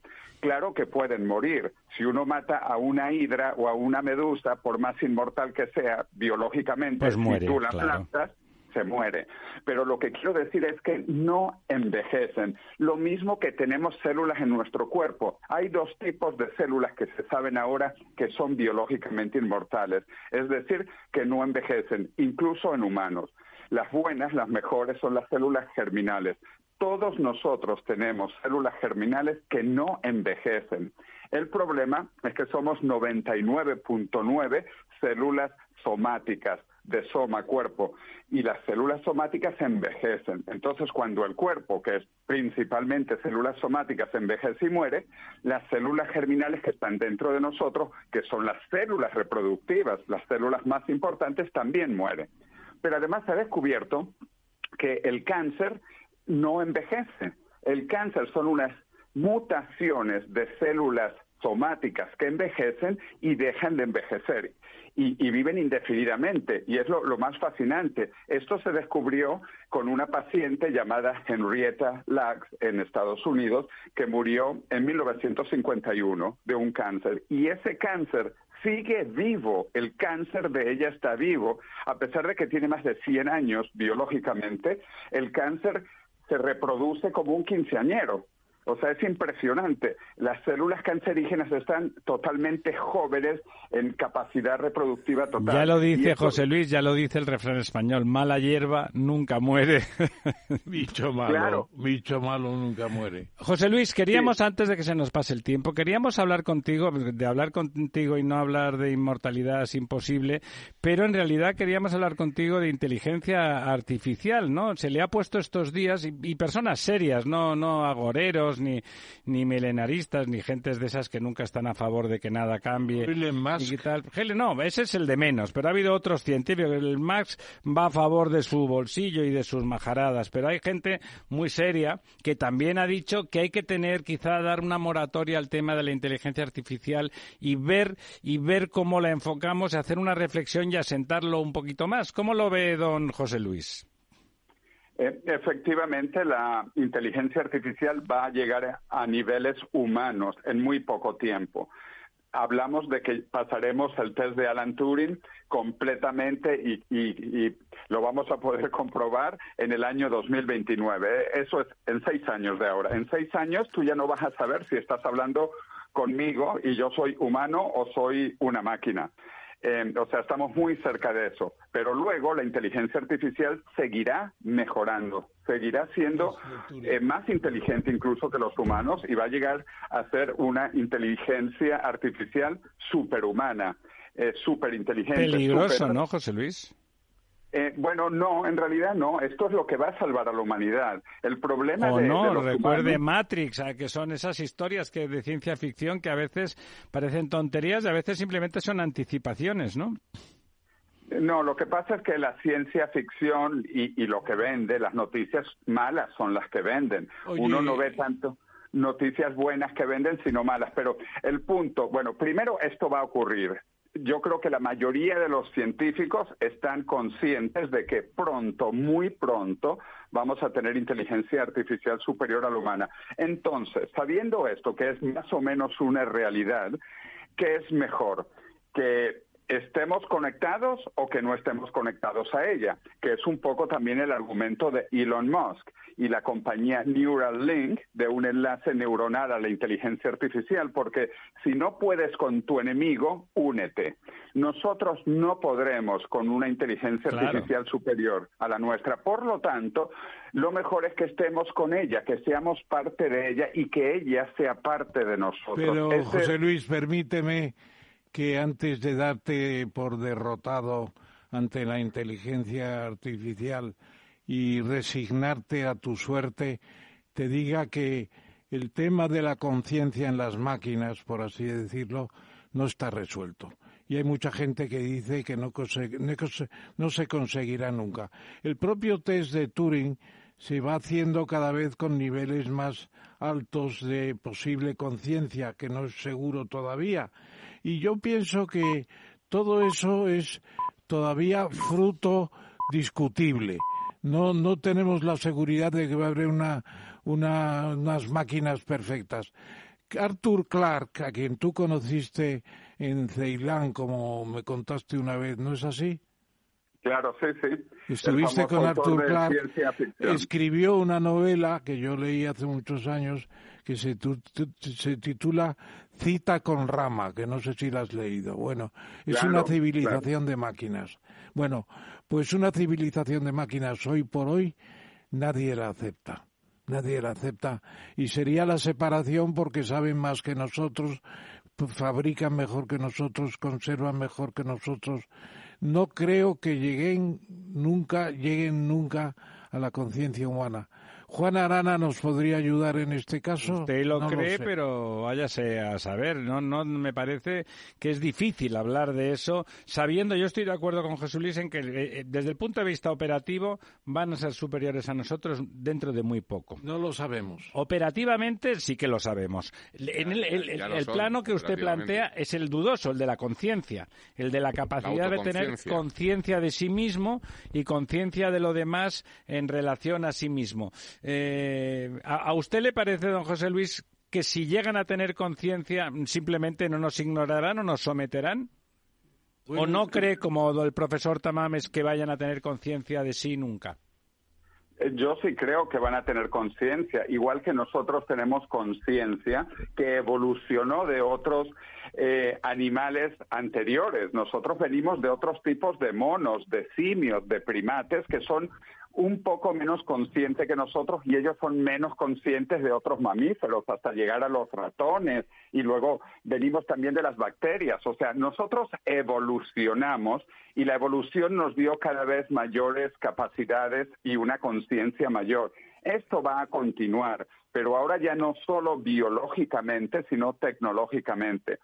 Pero regresando al punto, como esto yo lo veo absolutamente inevitable, lo mejor es que estemos conectados con esta inteligencia artificial y que esté con nosotros, como nuestros teléfonos móviles o como nuestros ordenadores o como fuera así, claro, porque los teléfonos móviles pues pueden ser muy útiles, a veces son una tontería, pero en cualquier caso están a nuestro servicio sin ninguna duda, ¿no? El, el, problema de lo otro, vamos, no me parece menor, ¿eh? No sé, ya seguro que a ti tampoco, José Luis no me parece, así como todo lo demás que tu optimismo científico antropológico tiene un sustento claro y que puede dilatarse en el tiempo, puede tener matices, pero me parece que hablas sobre un territorio conocido, ¿no? Y especulas con inteligencia sobre un territorio conocido, el territorio de una inteligencia artificial muy superior operativamente, que yo estoy convencido de que en muy pocos años va a ser así, que pudiera tomar conciencia, me parece que es un territorio el que no sé yo sí tenemos mucho. Creo que antes nos quería decir algo don, don Lorenzo. No, bueno, a mí eh, yo el tema de la inteligencia artificial la verdad es que eh, me produce me produce muchísima escalofríos. Sí, sí, la verdad es que me preocupa. Me preocupa porque yo sí que creo que, pueden llegar a tener autoconciencia y, es una cuestión de tiempo, quiero decir que... Terminator. Sí, y una vez que alcancen esa autoconciencia, pues hombre, tienen las limitaciones de que les falta la corporidad, es decir, el ser humano es, es, es, es humano, la inteligencia se desarrolla entre las cosas por la mano, la mano permite mm, hacer cosas, ¿no? Pero a lo mejor Eh, pensar inicialmente- es suficiente. No, lo que pasa que, que pueden mover, es decir, al, al vivir No en tienen un en ¿eh? red, al tener un sistema en red, pueden de alguna forma eh, mover y crear cuerpos o crear eh, elementos o eh, está es una cuestión de tiempo también, ¿no?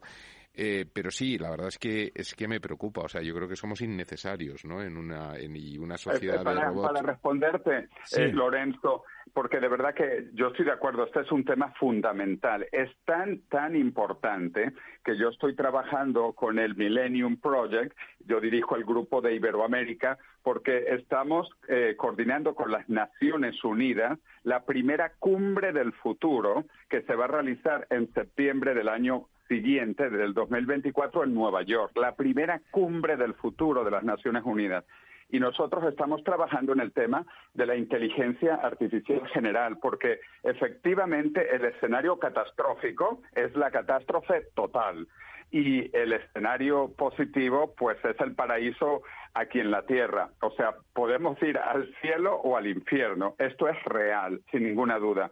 Y por eso es que es importante que discutamos estas cosas ahora. Y repito, esto va a estar eh, en, la, en la boca del público por lo menos hasta la cumbre del futuro en Nueva York el año próximo. Apúntame, José Luis, yo también quiero ir a Nueva York. Claro, claro que sí. Le vamos a entrevistar. Estamos haciendo una entrevista a expertos sobre esto. Se la voy a mandar eh, para, para ver qué es lo que la gente ve sobre el tema de gobernabilidad de la inteligencia artificial en el futuro. ¿Por qué? Es que también va a eliminar los políticos. Los políticos son de los que menos hacen falta porque ellos responden a sus intereses propios, no a los intereses de, de la ciudad o del país que representan.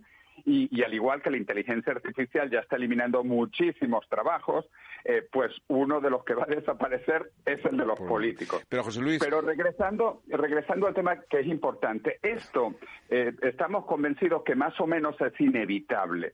Siendo más o menos inevitable, hay que tratar de que termine bien y, y de que no termine mal. Y un moratorio es la cosa más terrible e idiota que se puede hacer, porque si los buenos paran, los malos van a continuar. Si Europa si Estados Unidos hacen un moratorio, yo les garantizo que China y Rusia no lo van a hacer. pero, pero José Luis, no solamente es una cuestión de gobernabilidad, que- o sea, quiero decir, eh, tú dices que los buenos, los malos, eh, eh, eh, estás presuponiendo que de alguna forma eh, se puede controlar la inteligencia artificial, aunque sea para el bien o para el mal.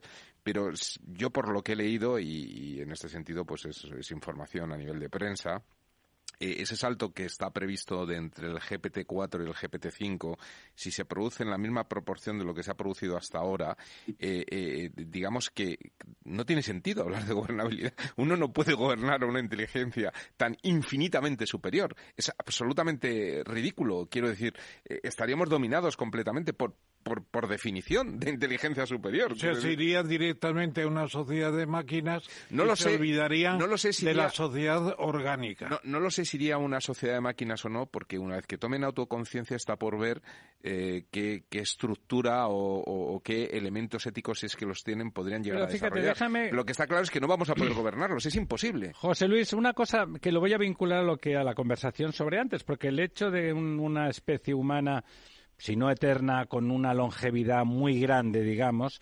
Eh, y tú decías, claro, nadie quiere ser eternamente viejo, queremos ser eternamente jóvenes. Parte de nuestra, las características de la juventud es una libido, una libido activa. No sé si tú crees que en esa, en esa juventud eterna la libido desaparece. De, la verdad que sería muy poco divertido. Y en cambio me parece que ahí, así como la conciencia, me veo capaz de imaginar que sí que la consigue esa máquina que se a sí mismo se rehace y se reconstruye, ¿va a tener libido la máquina? Ahí sí que veo que es una diferencia que siempre existiría con, con la máquina. El ser humano más tiene que- libido y la libido le mueve en gran medida y en cambio la máquina no. ¿Eso cómo lo veis ¿Va, vosotros? va a haber una vida sex- sexual de las máquinas? Es más que la, que la vida sexual, la ya libido. lo sé. La sexual Sí. es... Bueno, Eh, Primero, sobre líbido, eh, ya hace tiempo que lo separamos de la reproducción. Antes, cuando uno tenía sexo, pues la verdad que esto tenía consecuencias reproductivas. Ahora ya, no.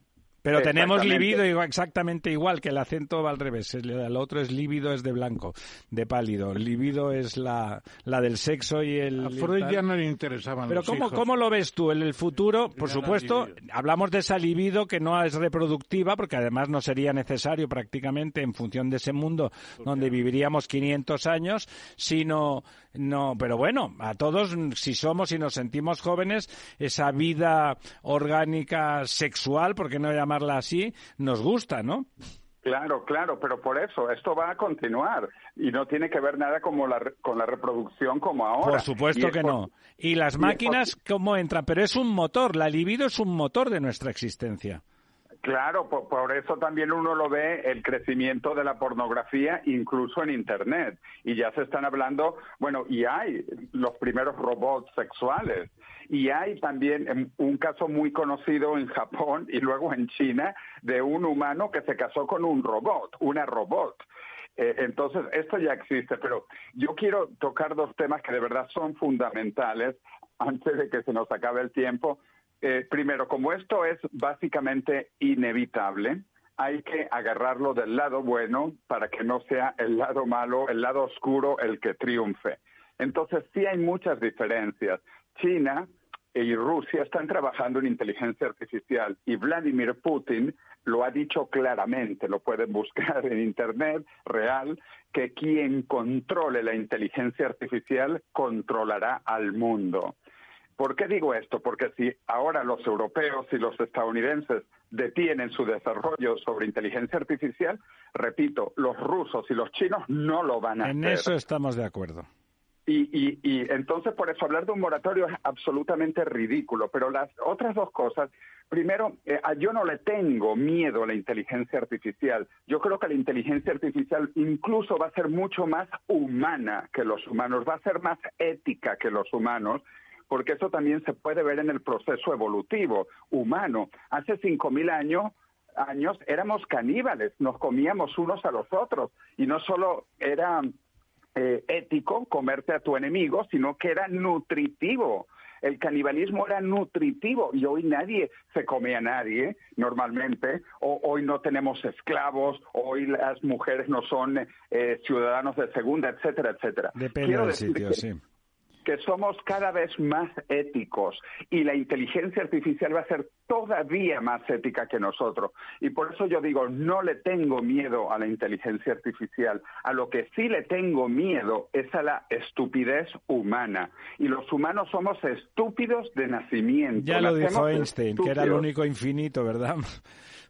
Correcto. Pero bueno, la otra cosa, eh, hablando en términos evolutivos, porque esto es una evolución que continúa, eh, yo creo que a veces parece que somos chimpancés o monos, simios de hace seis millones de años atrás, cuando los primeros seres humanos estaban evolucionando. Y, había un grupo de chimpancés diciendo, oye, ¿qué pasa si estos humanos son más inteligentes que nosotros? ¿Qué va a ocurrir con estos humanos, etcétera? Bueno, lo que tenemos que ser es amigos con la inteligencia artificial porque esto viene. Y si José Luis, a los chimpancés no les fue muy bien con nosotros. ¿eh? Dicho sea de Claro. paso. Claro, claro, pero de, nuevo repito, porque además nosotros no somos éticos, los humanos no somos éticos, por eso hay guerras, por eso hay hambre, por eso hay suicidios y homicidios. En un mundo más avanzado estas cosas son impensables y con la inteligencia artificial yo creo que estas cosas van a pasar a la historia. Vamos a ser más inteligentes. Y el último punto, yo, yo les pregunto, ¿ustedes quieren estar con gente inteligente o con gente bruta? ¿Ustedes quieren que sus hijos sean más inteligentes o que sean más brutos? Pues yo creo que todo el mundo le gustaría si puede ser más inteligente. Y si puede ser más inteligente naturalmente, mejor. Pero si además te ayuda la inteligencia artificial a ser más inteligente, mejor todavía. Y el último punto sobre la inteligencia artificial. Esto no es una invasión de marcianos. Estos no son marcianos que llegan más inteligentes que nosotros. No. Estos son inteligencias creadas por humanos, con humanos, para humanos. Esa es, Por la, esa es la esperanza, que las creamos nosotros, ¿no?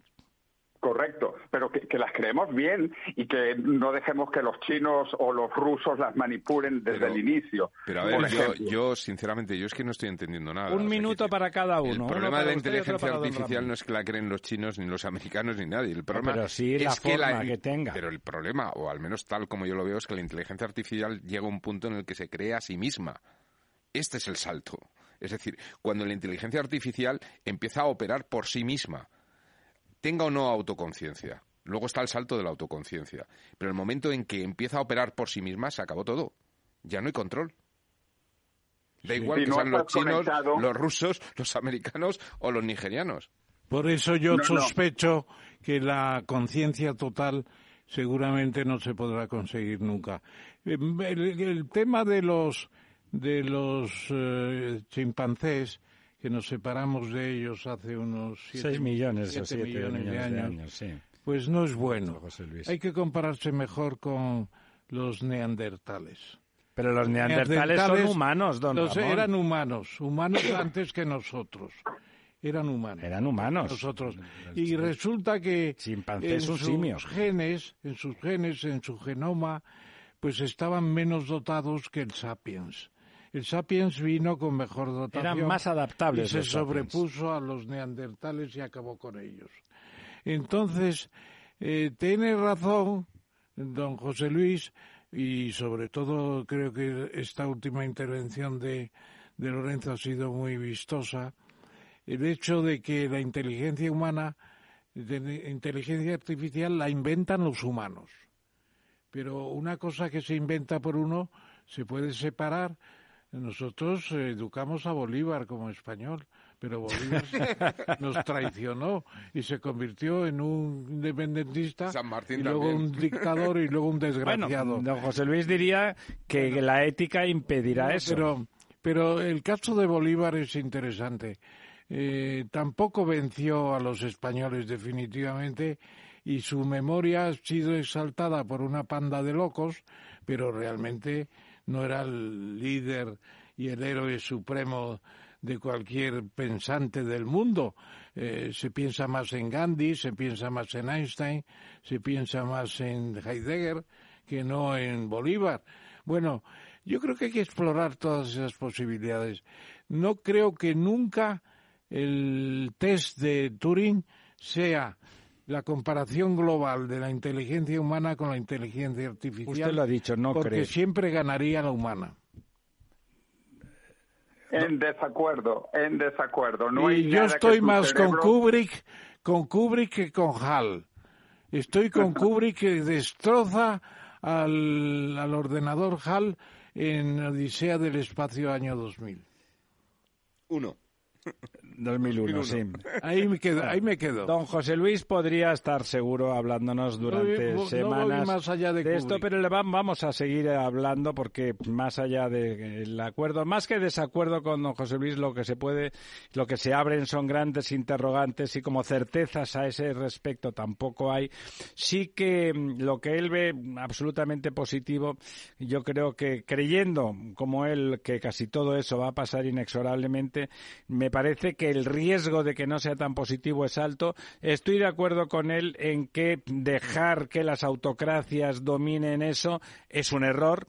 Es un error grave y que por lo tanto la moratoria por la moratoria, otra cosa es poner el énfasis en que esa inteligencia artificial se desarrolle con principios éticos desde, desde el primer momento. Eso es una utopía. José Luis. Es una quimera, no es una utopía. José Luis, un placer como siempre y tenemos que organizar algo conjuntamente para hablar de todas estas cosas en público y darle el desarrollo y conocimiento al público general que, que Eso es- ¿Y qué, qué es esta emisora si no es? Bueno, pero más que eso, un sitio... no nos hemos dado cuenta de lo que es eh, sencillamente la verdad desnuda. La Es verdad. eso. Es, por supuesto, pero vamos a intentar, hay que ser humildes y siempre intentar. Y la humildad, del- de la humildad nace el arrojo. Vamos a intentar que sea todavía más importante. José Luis, muchísimas gracias. Un placer y seguiremos esta discusión Por durante supuesto. muchos, muchos años. Exactamente, hasta el fin de los tiempos, si Dios quiere. Buenas noches. Un abrazo. Igual, gracias. ¿Sabes cuál es el mejor dial para escuchar Capital Radio? Tu móvil. Ya tienes disponibles las versiones de iOS y Android de Capital Radio. Y si quieres escucharlas en tu coche, lo tienes muy fácil. Empareja el Bluetooth de tu coche con tu móvil o tableta, entra en la app de Capital Radio y ya lo tienes. Escucha Capital Radio en digital. Y si te preguntan qué escuchas, no lo dudes. Capital Radio.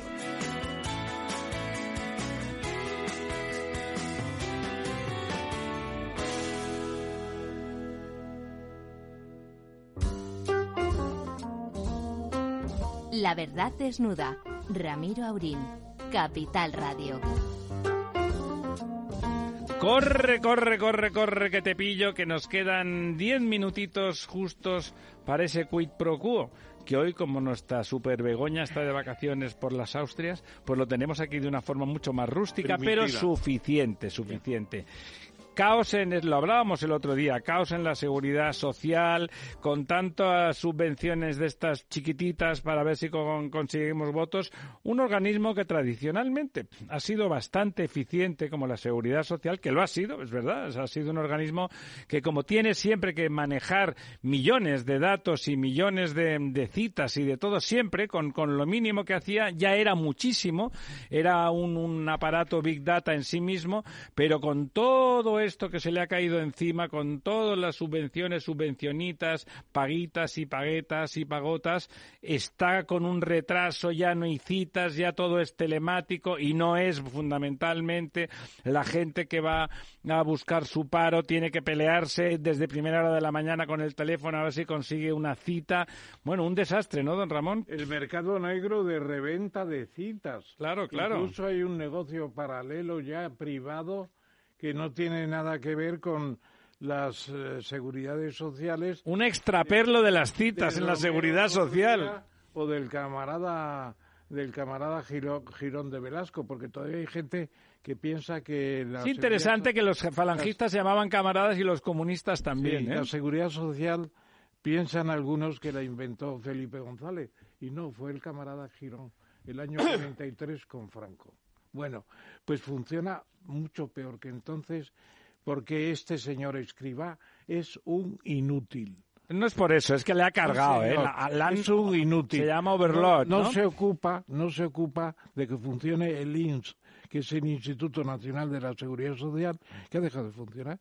Y han metido los teléfonos rebot, que no atiende nadie, y tienen uno que estar meses y meses para conseguir que le den de alta en la Seguridad Social. Impresentable.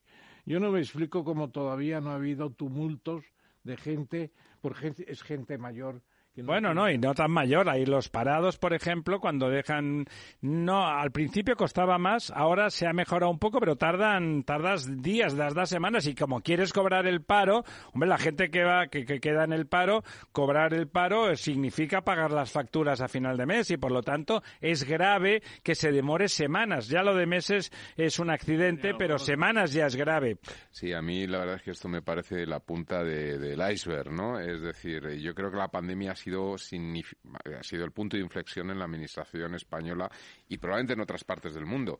Es decir, esto del teletrabajo que se implementó en, durante la pandemia y que se ha seguido en la administración, tienen varios días a la semana, etcétera, ha hecho que sea imposible contactar no solamente con la seguridad social, sino prácticamente con todas las administraciones. Es un problema muy serio. Muy Empezamos a tener un problema realmente serio en, en el, en el desarrollo y la función de la administración pública en general, aunque hay salvedades de administraciones locales que todavía son operativas, etcétera, ¿no? Pero es tremendo. es Pero además, fíjense ustedes, hay una cosa muy importante y es que cuando alguien tiene un problema, eh, porque quedarse en paro es un problema, tener un problema de- con las pensiones es un problema, tener problemas de, de citas médicas es un problema que preocupa y angustia a las personas, el hecho de que no haya personas interpuestas lo agrava.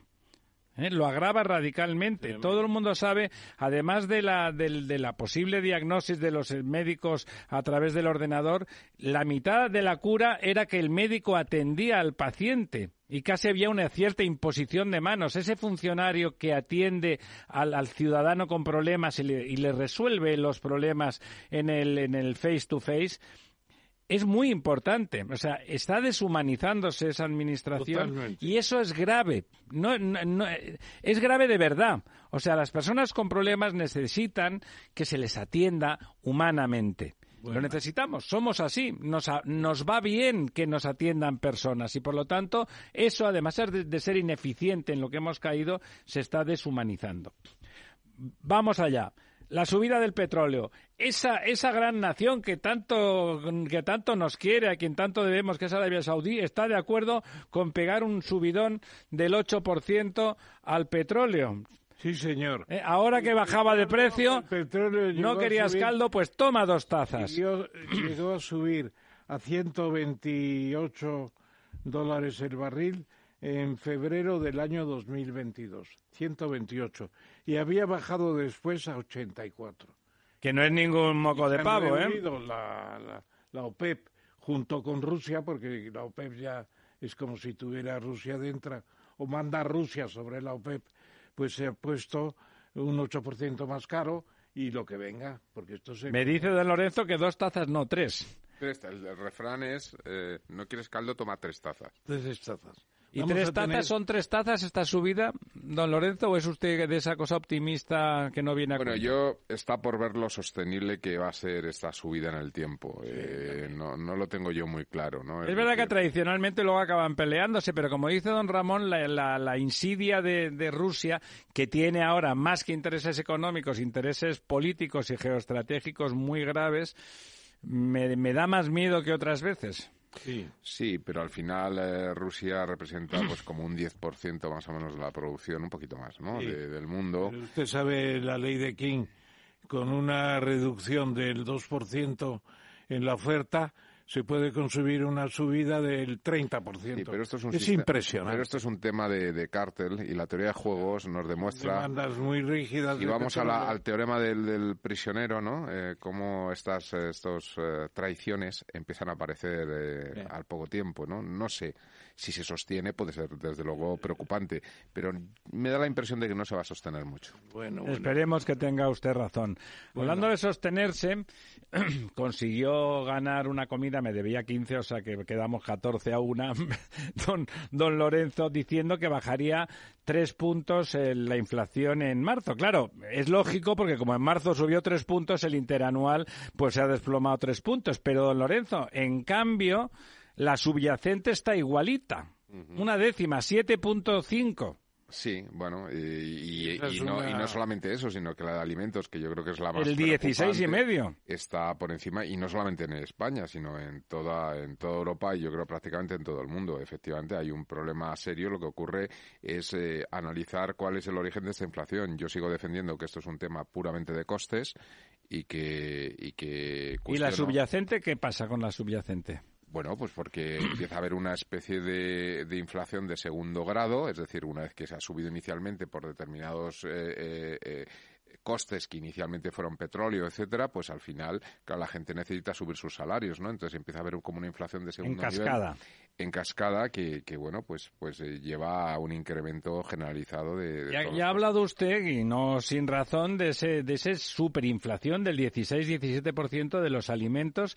No le parece que ahí la política europea don Ramón es estúpida en relación a, a la cuestión alimentaria y se está derivando hacia terceros países y perdiendo la posibilidad de que Europa tenga un mínimo de capacidad estrategia de autoalimentación bueno yo creo que ahí hay un problema más profundo, que es que los agricultores estaban sufriendo hace muchos años la política de la distribución comercial que eh, es tremenda porque al fin y al cabo que gana que gana Mercadona pues un un 4% del precio total.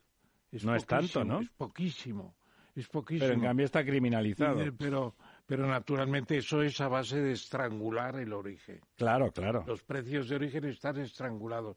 El precio en origen se ha liberado un poco, yo creo. Los agricultores están con mejores precios y eso se ha notado. Y se están resistiendo a bajar otra vez. Yo creo que hacen bien, además. Esta noticia de la siguiente, que no tenemos tiempo, por eso le corto, don Ramón, me interesa casi más esto que lo que sigue, pero expertos en inteligencia artificial rompen con el gobierno por discrepancias éticas. Esto es un lío porque había algunos profesores muy buenos que estaban trabajando o cobrando, trabajando un poquito con Emiratos Árabes y por ahí. ¿Qué ha pasado ahí? Bueno, que los Emiratos Árabes es una dictadura. Una dictadura. Bueno, usted también los- se ha dado cuenta. De los emires que están explotando a la gente de una forma tremenda con salarios bajísimos. Son los dueños. Y son dueños de todo. Igual que Marruecos, y tiene un el dueño. resultado es que no dan libertad para nada y que, que estén colaborando del CSIC con la gente de, de los Emiratos que explotan a sus obreros más que el sistema manchesteriano del siglo XIX, pues yo creo Pero hemos que ido todos al hay Mundial. una protesta ética. Hay ahí- usted, no hay ética, pues sí que hay ética. Bueno, no lo sé. Luego es, me parece un cuento chino cuando resulta que está lleno de empresas españolas y europeas y de todo el mundo y están, hacemos el mundial en Qatar, que es una dictadura quizá la peor de todas las de la zona. Me parece que hay mucho postureo. Muy rápidamente, don Ramón, tenemos 30 segundos. La buena noticia, el avión manchego. que- Sky Dweller, el, Eso suena a coña. el avión manchego eterno que Google y Meta no lograron porque lo ha conseguido una pequeña sociedad española junto con una norteamericana y se han puesto al frente de todo. Vamos a ver, incluso fue el señor Sánchez a tocar el avión. A tocarlo, a tocarlo. Por cierto, tiene... Pero tiene- fue en el suyo, fue en el tiene el Falcon. nombre es Sky Dealer Se acaba. del Rolex más caro. Se acaba. La verdad desnuda con Ramiro Aurín.